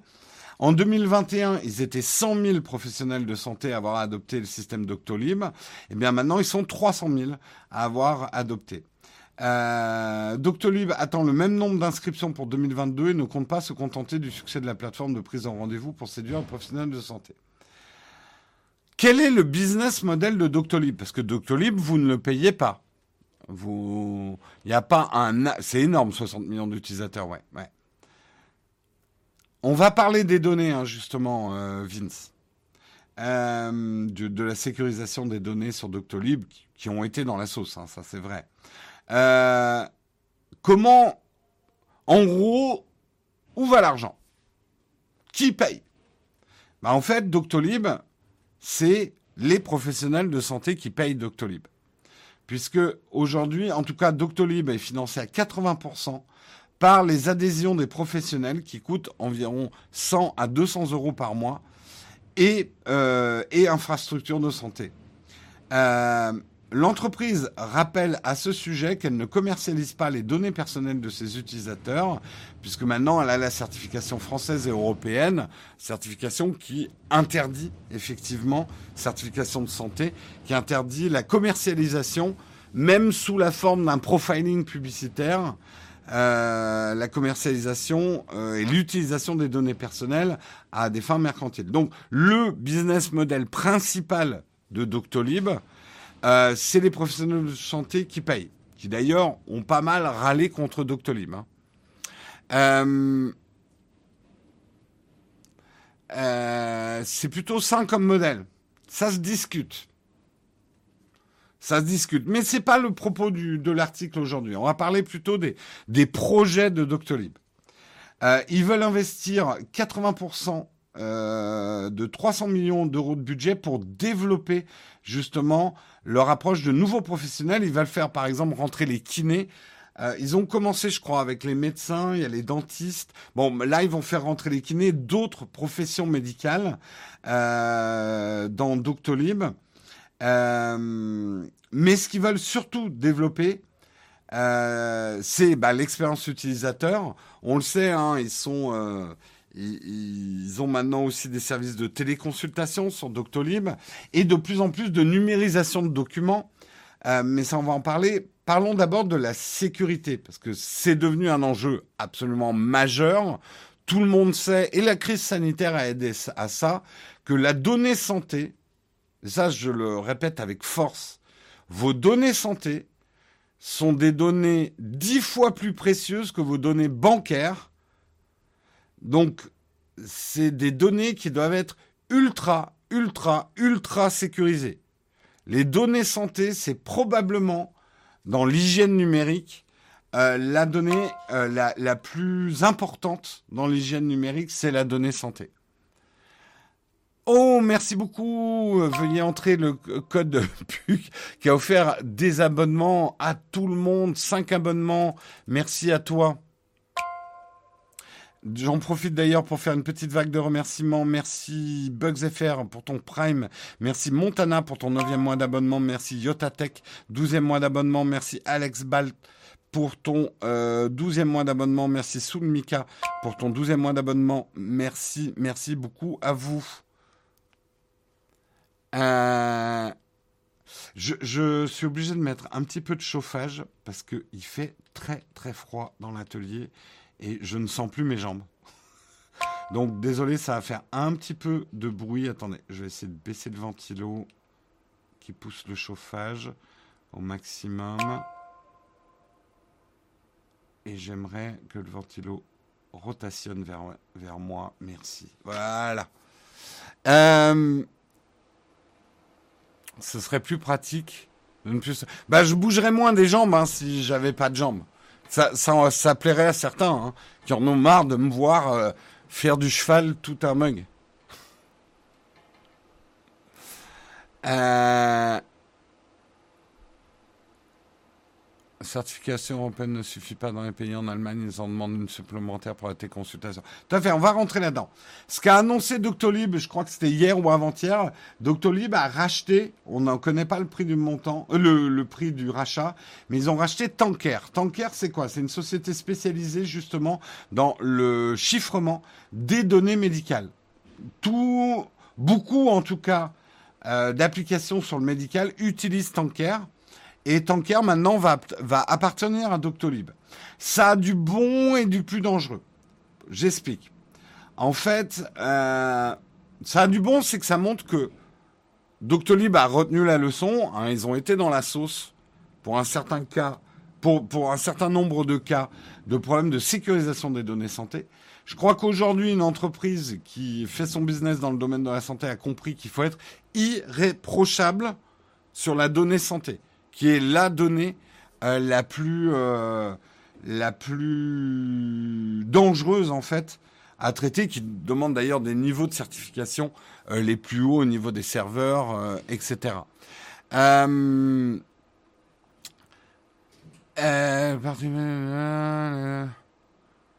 parce que ça fait partie des choses qui ont le plus de valeur pour nous. Bah, je, je réexplique pourquoi la donnée santé est la donnée la plus sensible. On peut vous faire beaucoup de mal en ayant des informations santé sur vous. Euh, on peut effectivement aller dire à votre assurance, vous assurer quelqu'un qui a un problème de santé, euh, euh, qui vous devriez le faire payer plus cher. On peut dire à votre employeur, vous savez que quand même là, votre votre employé a, on peut détruire votre réputation. en fait, pour bien comprendre ça, et c'est la phrase qui résume le mieux, c'est pas un hasard si à l'Antiquité, dans le serment d'Hippocrate, on a écrit dans le serment en gros et en gras, je garderai la confidentialité entre le patient et le médecin. Ce qu'on votre santé ne regarde que vous et j'ai même moi je suis assez extrémiste là-dessus.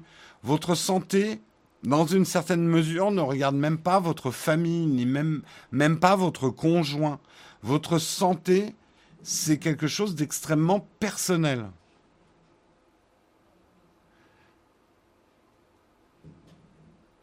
Euh,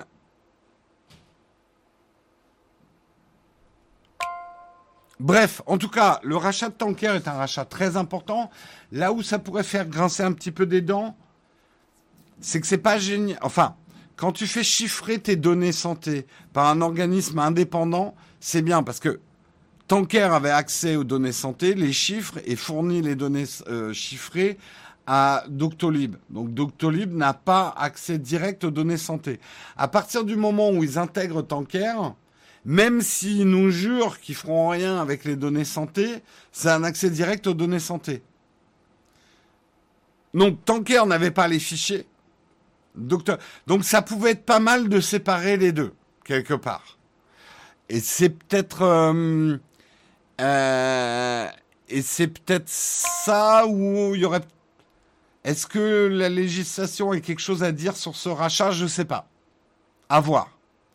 Est-ce que, est-ce que serait pas important euh, qu'on légifère sur les rachats dans le domaine de la santé? Tiens, on est dans le train de la hype, je l'avais pas vu. Euh, je sais pas, je me pose des questions quand même. Mais bon, c'est bien que Doctolib réfléchissent notamment à une messagerie médicale sécurisée. On en parlait justement lundi. Hein. Euh, la communication entre le patient et euh, son médecin, c'est de plus en plus maintenant, on s'échange des messages. Il faut que tout ça se passe pas par des mails qui volent dans la nature, mais euh, dans une messagerie sécurisée. de plus en plus, on aura des ordonnances. Moi, j'ai mes premières ordonnances maintenant euh, et c'est assez pratique, je dois dire, dans Doctolib. Tu reçois ton ordonnance de ton médecin dans Doctolib, tu arrives à ta pharmacie, tu appuies sur un bouton, ça envoie ton ordonnance à ta pharmacie préférée et, euh, et ça te permet de moins oublier ton ordonnance à la maison ou ce genre de choses. Euh, du coup, notamment le renouvellement d'ordonnance, bah, tu fais ça en téléconsultation parce que parfois un renouvellement, t'as pas forcément besoin de voir le médecin en visu. Il t'envoie l'ordonnance à travers Doctolib, t'as tout sur toi, tu vas à la pharma, ça fluidifie le truc, quoi. Et c'est d'ailleurs euh, ce que, l'État cherche à faire, en tout cas avec mon espace santé. Doctolib ne veut pas rater ce virage-là. Euh, donc ils sont en train d'évoluer justement sur, on va dire, la concentration des infos. Rassurez-vous, comme on l'a dit avec mon dossier santé, mon espace santé, vous, pourrez toujours faire un opt-out. Vous ne voulez pas de ça, vous pourrez le faire, de sortir.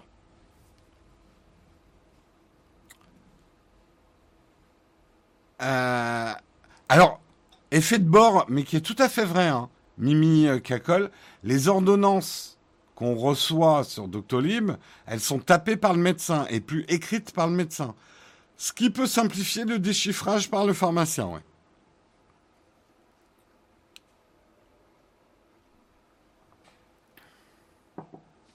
Alors, attention, Doctolib n'est pas en train de se substituer à l'État.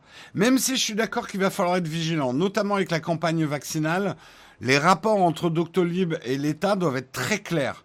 Attention quand même à ce que les services de santé ne basculent pas dans le privé. C'est pas ce qu'on veut. Mais euh, euh, l'État est en train de mettre en place une concentration effectivement de nos données santé dans mon espace santé consultable par le corps médical. On en a parlé lundi des défauts et des qualités de ce type de système. Euh, Doctolib construit son offre autour de cet espace santé. Ils ne veulent pas se substituer à. Oui, oui, alors le dossier médical partagé fait partie de mon espace santé. Renseignez-vous, hein.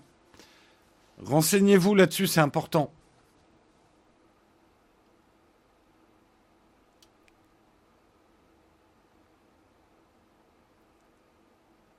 Oui, attention, il y a peut-être un débat dans ce que j'ai dit. Quand j'ai dit que vos infos santé ne regardent même pas votre conjoint ou votre famille, je veux simplement dire que c'est un choix personnel euh, de partager avec son conjoint et sa famille. Euh, pour moi, la donnée santé est la donnée la plus personnelle qui existe. Je ne voudrais pas vivre dans un monde qui m'obligerait à, qui partagerait automatiquement mes données santé avec ma famille. J'estime que ma famille, je le, après, voilà, moi je choisis de leur dire des choses, mais je veux que ça soit mon choix.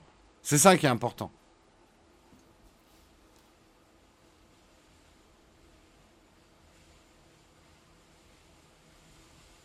Alors, je sais que ce genre de truc, numérisation en outrance, ça crée des peurs et elles sont légitimes, elles sont normales. La concentration de nos données, on a parlé euh, des euh, problèmes. On a parlé notamment que pour l'instant, on manque un peu de garantie euh, sur la sécurisation de l'espace santé et que c'est un peu inquiétant. Néanmoins, de croire qu'on est plus sécurisé parce qu'on a un système à base de papier et d'ordonnances, ordonnances qu'on peut perdre dans la rue à la vue de tout le monde, euh, quand vous êtes dans une pharmacie et qu'il lit à voix haute votre ordonnance, moi j'aime pas trop. Euh, je, pense pas qu'on bascule dans un système moins sécurisé. Euh, quand on voit comment parfois les dossiers papier euh, sont traités, le niveau de sécurité est pas génial non plus. Hein.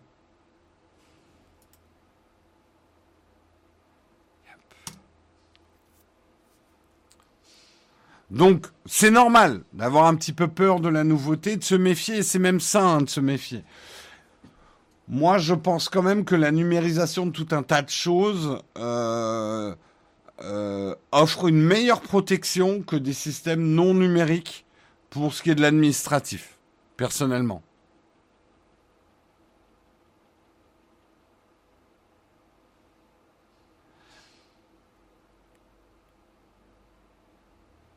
Non, mais je dis pas qu'un pharmacien lit ton ordonnance à voix haute, mais ça m'est déjà arrivé, moi, le pharmacien qui dit Ah, bah, on n'a plus de. Mon.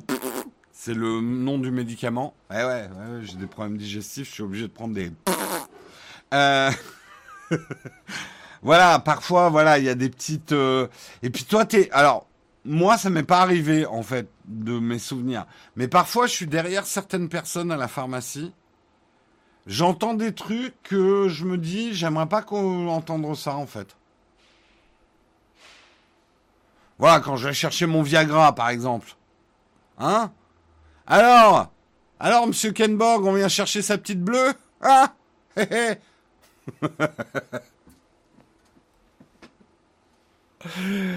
Donc euh, voilà, la confidentialité, ça commence aussi dans, dans, la queue de la pharmacie. Hein. Ou de la banque, hein, d'ailleurs. Au secours.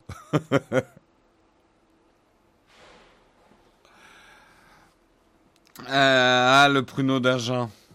Rien de mieux. Il est déjà 9h20 Enfin, ces matinées vont trop vite. Allez, je, je continue rapidement. Donc ça, c'est en tout cas ce que vous aurez de Doctolib. Faut être vigilant, je pense. On va parler, les numériques nous parlent de back market qui coiffe Conto au poteau pour devenir la licorne française la mieux valorisée. Parfois, on dit qu'en France, eh ben, on est des merdes. Nous ne faisons que des startups qui ont des tout petits trucs franchouillards. Et de toute façon, au niveau mondial, on va se casser la gueule parce que on est des Français, on n'arrivera jamais à rien au niveau international. C'est pas la peine. Je préfère acheter américain ou je préfère acheter chinois. Eh bien, c'est faux. C'est faux. Nous avons quelques startups les fameuses licornes, euh, et ben là, il commence à y avoir des levées de fonds en France. On a souvent dit qu'un des problèmes en France, c'était notamment le financement hein, de ces startups qui, pour leur permettre d'aller à l'international, euh, elles avaient du mal à trouver des, des finances pour arriver aux milliards de valorisation qu'il faut pour aller à l'international.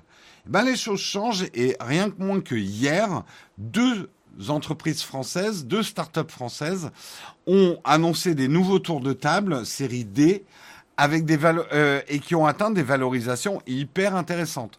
On commence par Conto. Conto, c'est une banque pour les professionnels, les PME, les indépendants, euh, qui est là depuis, je dirais 4-5 ans au moins, un Conto, je crois, euh, même peut-être. Bah, ils ont fait une levée, en tout cas hier, de 486 millions d'euros ça commence à être de la bonne levée. Et ils ont une valorisation maintenant de 4,4 milliards d'euros. Ce qui commence à peser dans le game, quoi. Ce qui va permettre peut-être à Conto de s'étendre à l'international. Hein euh, donc c'est pas mal. Bravo Conto. Et hier, il y avait des articles, quoi, Conto, levée record. Euh, enfin, valorisation record. Et eh ben, ça n'a pas duré longtemps, puisque euh, dans la même journée, c'est Back Market, que vous connaissez bien, en tout cas de nom, spécialiste de la revente de produits électroniques reconditionnés en ligne, qui a annoncé une levée de fonds de 450 millions. Donc moins en levée, hein, 450 millions d'euros. Mais par contre, ça porte leur valorisation à 5,1 milliards d'euros. Back Market. Vous pensiez pas que Back Market était aussi gros en valorisation, je pense. Alors je sais, hein, on est bien loin des 300...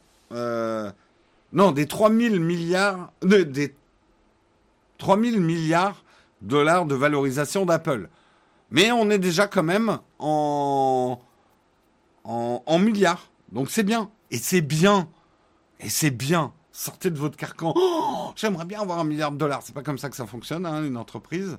C'est bien qu'on ait des licornes françaises qui maintenant ont des capitaux qui leur permettront de se faire racheter hyper cher par Cook. Cynisme quand tu nous tiens. ouais, je sais pas si Blablacar, ouais, je pense que le Covid, ça les a pas aidés, ouais. Euh, non, mais c'est vraiment bien, quoi.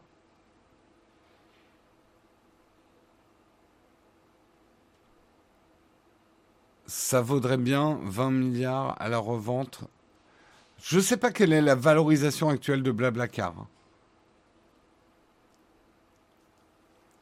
Alors, on ne parle pas de rentabilité, euh, on parle de valorisation, ce qui n'est pas la même chose. Ce qui n'est pas la même chose. C'est la valorisation euh, d'une société. En gros, le prix auquel on l'évalue à un moment T. C'est-à-dire non seulement les chiffres d'affaires et les résultats qu'elle a aujourd'hui, mais les résultats potentiels qu'elle peut avoir demain. C'est ça la valorisation, en fait, d'une entreprise. Ouais, on commence à avoir des, belles, licornes en France, effectivement. Alan, Luco, Blablacar, Conto, euh, etc. Hein. Alors, on sait qu'il y a investi dedans. Faut chercher un peu. Euh, mais là, par exemple, on apprend que euh, pour, pour Back Market, c'est Capital, Euraseo, Aglaé Venture. Drôle de nom, Aglaé Venture. Général Atlantique et Génération Investissement Management qui ont fait, enfin qui ont participé à cette levée de fonds de 450 millions d'euros. Je ne crois pas que Back Market, euh, pour l'instant, je crois que ces sociétés-là, il faudrait que je vérifie. Conto n'est pas public ni back market. Ils sont sur ce qu'on appelle le marché privé. C'est-à-dire que vous, vous pouvez pas acheter. Alan non plus n'est pas euh, ça je le sais de par Marion, mais Alan n'est pas à la bourse, donc vous ne pouvez pas acheter des actions. Ils sont pour l'instant sur ce qu'on appelle le marché privé. C'est pas en cotation.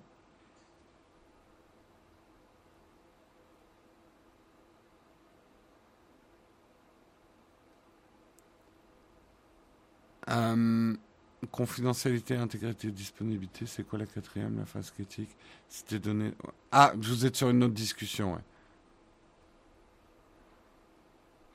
Ben merci pour les petits placements produits que vous faites à, Alan. Je sais que Marion est assez contente aussi de Swile. Ouais. Non, attends, c'est pas Swile, elle est chez Sun. C'est quoi le, la banque pour les. Euh, la banque pour les auto-entrepreneurs?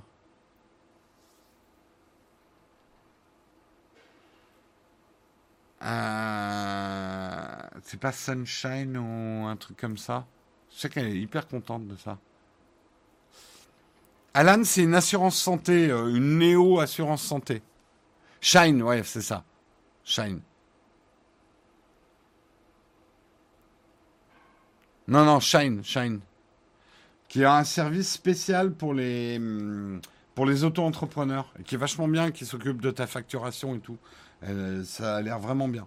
Bref, bravo en tout cas à ces licornes. Euh, ne vous faites pas racheter par des Chinois et des Américains trop tôt.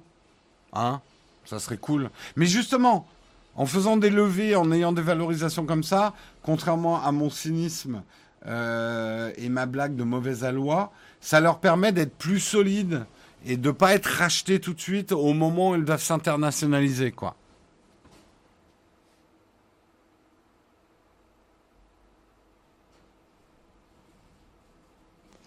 Oui, Hugues, on pourrait mélanger tous les sujets. Je comprends ce que tu veux dire, mais c'est comme si tu me disais euh, qu'on euh, ne parle pas de la fin dans le monde parce qu'on est en train de parler du marché automobile. Euh, mais après, dans le fond, je suis d'accord avec toi. la lutte contre le cancer doit être prioritaire, mais c'est, enfin, à ce moment-là, on peut plus parler d'entreprise en fait. Allez, je voudrais quand même... Euh, bon, on va passer 10 minutes sur la tartine. Il n'y aura toujours pas de fac aujourd'hui parce que décidément, euh, je suis en retard euh, régulièrement ces derniers temps. C'est pas bien. Je pense que je traite trop d'articles ou que je les traite trop longuement. Je fais trop de gravier. Je vais faire de l'introspection. je, vais essayer de m'améliorer. je m'excuse auprès de ma modération que je fais arriver de plus en plus tard au travail. Euh, on va passer à la tartine parce que j'aimerais vraiment quand même un peu partager avec vous sur ce sujet parce que je trouve ça super intéressant.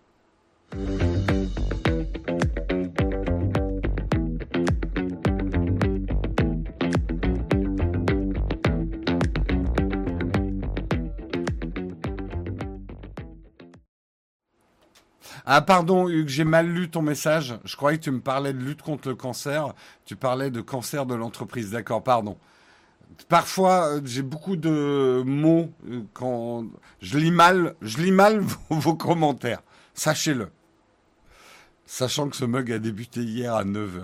Vous exagérez un petit peu quand même. Euh, on aime le gravier je crois que vous aimez un peu quand même. C'est mort. Oleg ne croit pas à mes résolutions, t'as raison. De quoi je vais vous parler ce matin dans la tartine? J'aimerais vous parler de deux factos. DE, plus loin, facto. Qu'est-ce que de facto ça a été lancé hier euh, C'est un collectif de chercheurs, de journalistes, de spécialistes de l'éducation aux médias qui se sont unis pour lancer de facto une plateforme de lutte contre la désinformation française euh, d'un projet lancé à l'échelle européenne. Je vais expliquer un petit peu. D'abord, ce projet de facto est porté par Sciences Po, l'AFP, l'agence France Presse, le CLEMI, qui est le centre de liaison de l'enseignement et des médias d'information, et la plateforme collaborative XWiki. Euh, c'est né d'un appel à projet lancé par la Commission européenne.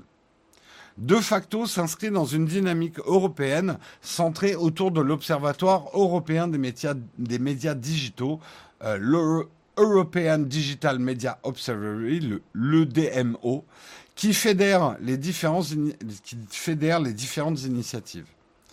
Euh, l'objectif de cet observatoire créé en juin 2020 est de permettre de soutenir les actions et les outils portés par les équipes interdisciplinaires et les problématiques de désinformation dans le but de la déconstruire.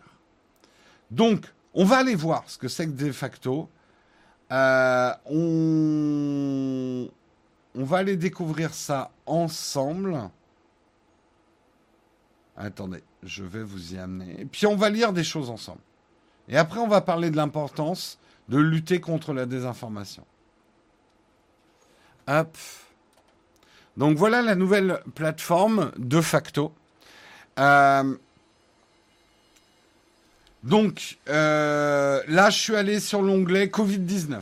Covid-19, donc on va voir ce qui débunk aujourd'hui. Bah, un article qu'on a traité l'autre jour, non, Tous Anti-Covid n'est pas l'application française la plus téléchargée de l'histoire, comme le disait euh, effectivement Cédric O. On a débunké ça.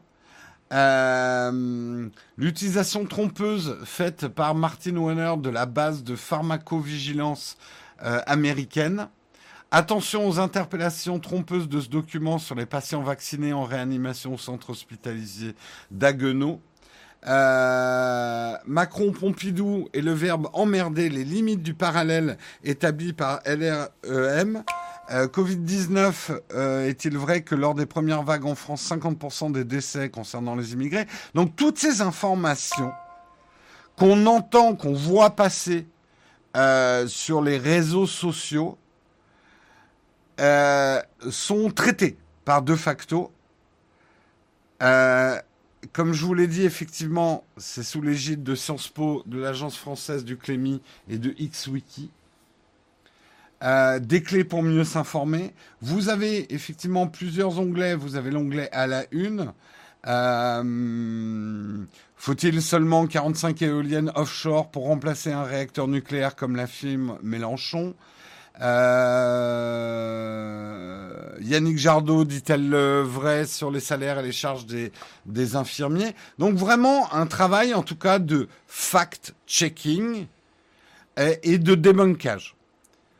Pourquoi c'est hyper important aujourd'hui qu'on ait ça? Je vais aller par exemple, euh, on va éviter présidentielle 2020 parce que sinon ça va partir. On va aller euh, tiens, sur l'économie. Euh, non, cette photo ne montre pas l'avenue du tourisme à Kinshasa à l'horizon 2023. attention à cette alerte, une arnaque téléphonique permettant de pirater des.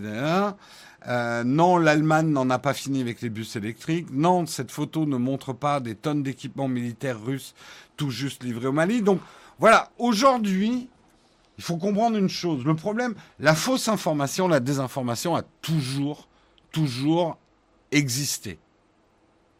Toujours, toujours existé. Depuis la nuit des temps, il y a de la désinformation. On avait déjà fait la démonstration avec les hommes préhistoriques qui se désinformaient. À partir du moment où on a inventé l'information, on a inventé la désinformation. Euh, le problème qu'on a aujourd'hui avec Internet et par extension les réseaux sociaux, c'est qu'aujourd'hui la désinformation est extrêmement bien organisée. C'est-à-dire que des gens ont la capacité de donner une puissance de porte-voix à la désinformation aussi forte, voire plus forte que l'information. pourquoi pourquoi, la désinformation réussit mieux que l'information? C'est ça la vraie question à se poser. Pourquoi la désinformation marche aussi bien? Parce que une fausse info, elle est sexy. Elle donne envie à lire. C'est une réponse simple à un problème complexe. C'est croustillant. Euh, on peut la forger justement pour en faire une info beaucoup plus... La, vérité ou l'info brute, la vraie info, c'est chiant. C'est compliqué. C'est toujours en demi-teinte. Ça part toujours dans les nuances de gris. Il n'y a pas de méchant, il n'y a pas de gentil.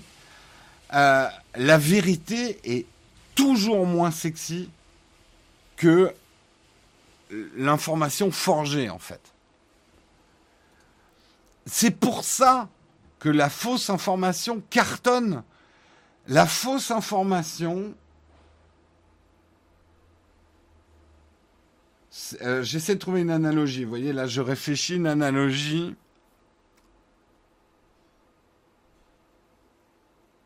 La fausse information, c'est ce, ce, que serait le hamburger au steak haché. non, ça marche pas.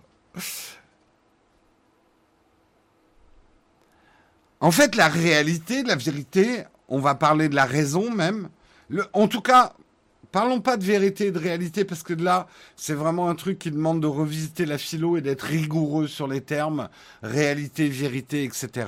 Parce que c'est des notions. Euh, Mais je vais parler de l'info l'info journalistique, l'info confirmée, l'info vérifiée avec croisement de sources. C'est ça que j'appelle l'info. Sources croisées.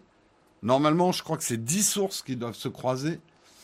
Euh, fait par des gens dont c'est le métier, qui normalement ont une déontologie, là aussi qu'on peut remettre en cause. De toute façon, une information doit être mise en cause. Hein. Je suis pas en train de dire qu'une information doit être absolue. Mais ce que je dis, c'est que l'information est la plupart du temps, et même 99% du temps, beaucoup moins sexy que la désinformation. La désinformation, c'est comme si, c'est comme si la pub était de l'information produit. Vous voyez ce que je veux dire?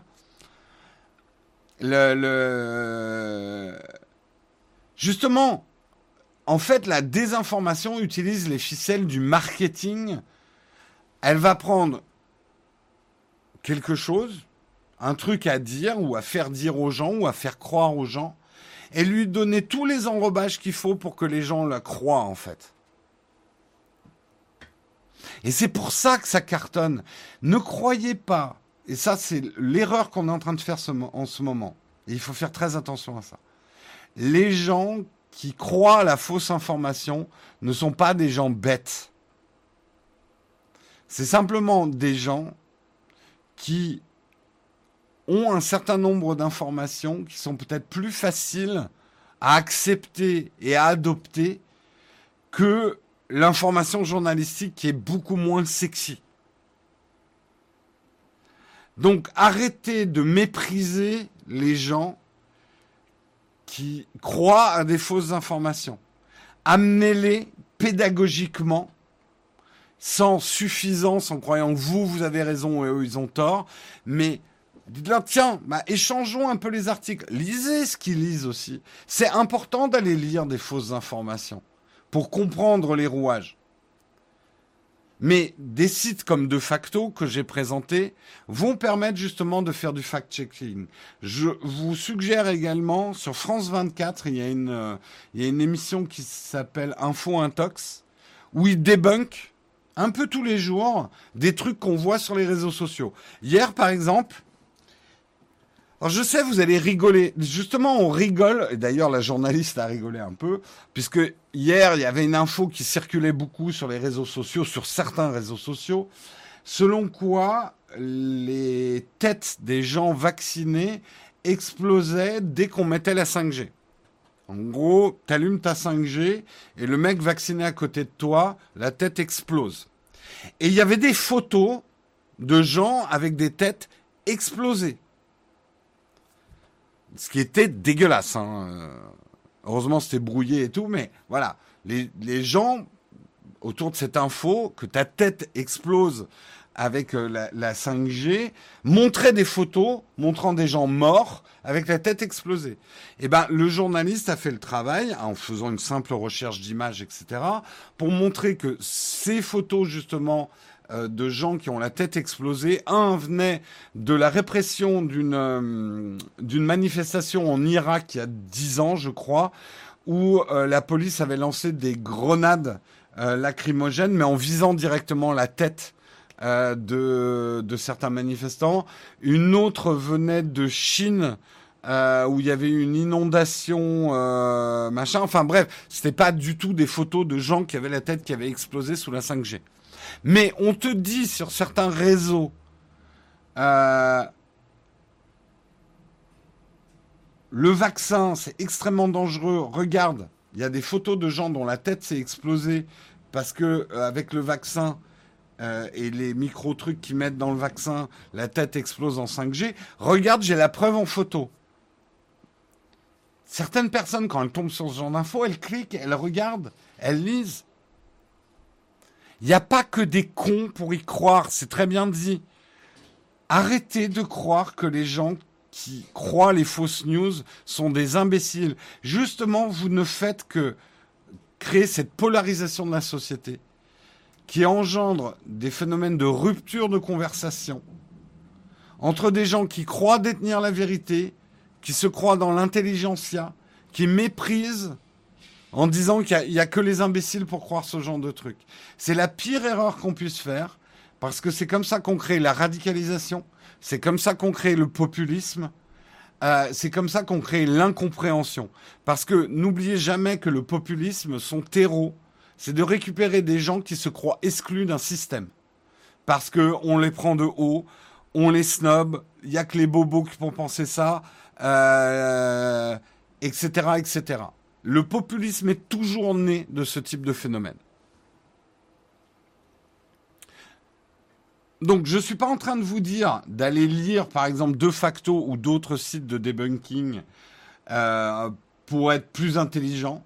Je vous dis pas d'abandonner les lectures ou les croyances que vous avez, mais multipliez vos sources d'informations, croisez les sources. Aujourd'hui, moi, c'est ma conviction profonde, un individu doit se comporter comme un journaliste. Nous sommes bombardés d'informations de tous les côtés, nous devons faire comme un journaliste, croiser les sources, et pas les flux. On est d'accord, comme dans Ghostbusters, faut jamais croiser les flux. Mais par contre, les sources, faut les croiser. Ne vous contentez pas de lire ce qui vous fait plaisir à lire. Ne vous contentez pas de lire les gens qui sont d'accord avec vous. Allez lire, allez vous informer auprès des gens qui ne sont pas d'accord avec vous.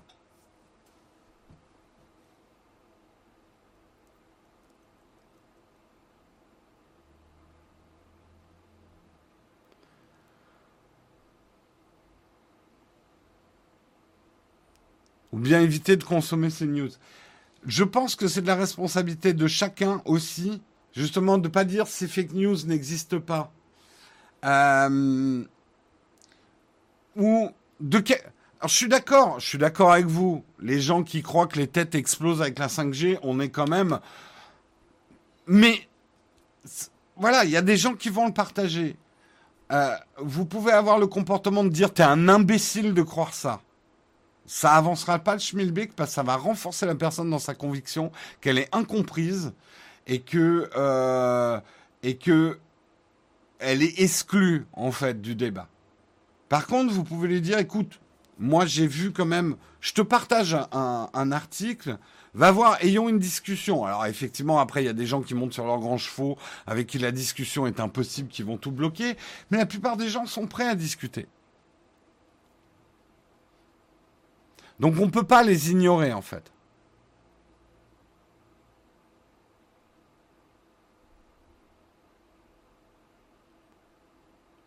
Et c'est la pire erreur à faire, de mépriser et de couper le dialogue avec les gens en croyant que c'est des imbéciles. Ok, il est 9h43, je vois ma modération qui s'impatiente. euh... Et j'ai envie de dire, il y a quand même énormément de gens qui croient un certain nombre de choses aujourd'hui, pour qui c'est leur vérité. Ça, c'est un truc aussi à comprendre. Quelqu'un pour qui c'est la vérité, un certain nombre de choses. Vous opposez votre vérité en disant t'es con, toi, c'est des fausses infos, moi, c'est des vrais. Vous ne faites que le conforter dans l'idée que lui, il a la vérité, vous, vous êtes un mouton qui croit euh, des informations non vérifiées d'un vaste complot euh, mondial, etc. C'est pas comme ça qu'on convainc les gens, c'est pas comme ça qu'on discute. Faut respecter, c'est le premier truc.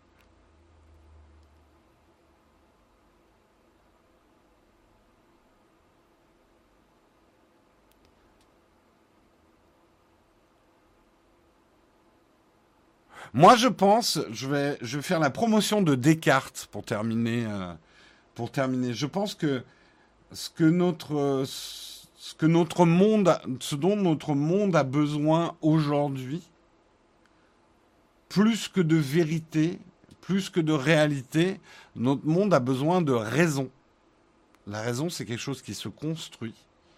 Je ne vais pas partir après dans de la philo, vous irez demander à, à Cyrus North de vous faire une vidéo sur la raison.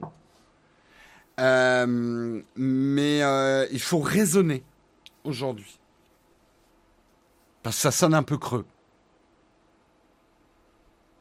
Il y a des liens sur le site de Descartes où son map.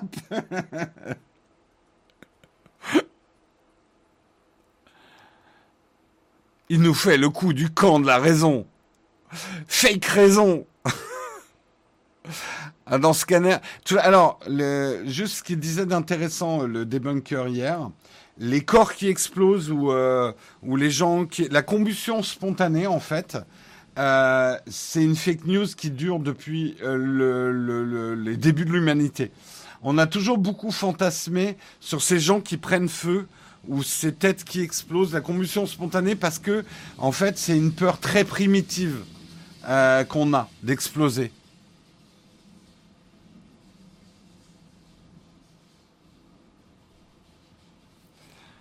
Son horloge arrêtée donne deux fois l'heure dans la journée, ouais.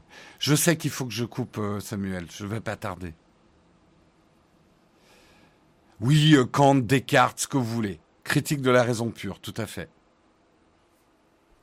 T'es sûr des débuts de l'humanité? Je pense que, ouais, très vite, l'homme a eu, il a eu peur d'exploser. C'est terrifiant de se dire qu'on peut exploser, quoi.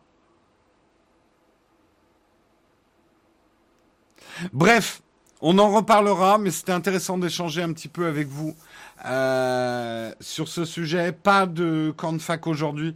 Je suis hyper en retard, hein, comme chaque matin en ce moment. Euh, allez voir, allez vous faire une idée. Je suis pas en train de vous dire que De facto est un site super safe et tout. Euh, l'entreprise a l'air intéressante. L'entreprise au sens le, ce qu'ils veulent faire. Allez voir, allez conforter ou opposer vos idées à ce que eux présentent. Euh, les fact-checking, c'est quand même intéressant à faire. Euh, je dis pas qu'on peut pas mentir dans un fact-checking, mais encore une fois, multiplier les sources, multiplier les sources d'informations sur les sujets les plus graves. Je vous fais euh, de gros bisous à tous. Demain, ça sera Guillaume qui vous fait le mug. Ce soir, il y aura euh, le Twitch achat. Hein, donc Marise et Pierre viendront vous présenter les offres et les produits extraordinaires du moment. Hein, et ça va pas être piqué des hannetons, comme on dit. Euh, c'est ce soir vers 17h, 17h30 hein, généralement euh, le, le, Twitch achat. voilà, c'est à peu près tout ce que j'ai à vous dire. On va bien sûr aider quelqu'un. tu comprends pas pourquoi on est pressé de finir l'émission. En fait, c'est parce que on a d'autres choses à faire. On a une chaîne à faire tourner, on a des vidéos à produire. Moi, moi aussi, hein, j'aimerais bien passer la matinée à faire un live, euh, mais c'est pas assez entre guillemets rentable pour notre entreprise. Euh, vous faites pas assez de subs. plus de subs, l'émission durera plus longtemps. Putain, on devrait mettre ça, une jauge à subs pour la durée de l'émission. Oh mon dieu, oh mon dieu. Non, en vrai, euh, si on dure trop longtemps, euh, ça casse complètement les genoux euh, de la productivité des vidéos pour YouTube de la chaîne. Quel capitaliste. Exactement. Quel capitaliste. Tiens, bah, on va faire un petit raid chez Samuel. Hein En souvenir de vendredi. Un petit raid chez Samuel. Il n'a pas encore démarré, comme ça vous raterez pas le début de son émission. Euh, non, mauvaise idée, Guillaume. Ça. On en parlera en réunion. Hein. on en parlera en réunion. Plus de sub et une heure, oui. Non, mais à partir d'un certain sub goal, on rajoute une heure. L'horreur absolue. L'horreur absolue. Allez, je vous envoie chez Samuel Etienne ce matin. Euh, vous lui faites des gros bisous de ma, part. Et euh, on se retrouve. Euh, bah moi, je vous retrouve vendredi. Je lance le raid avec le générique de fin. Ciao tout le monde.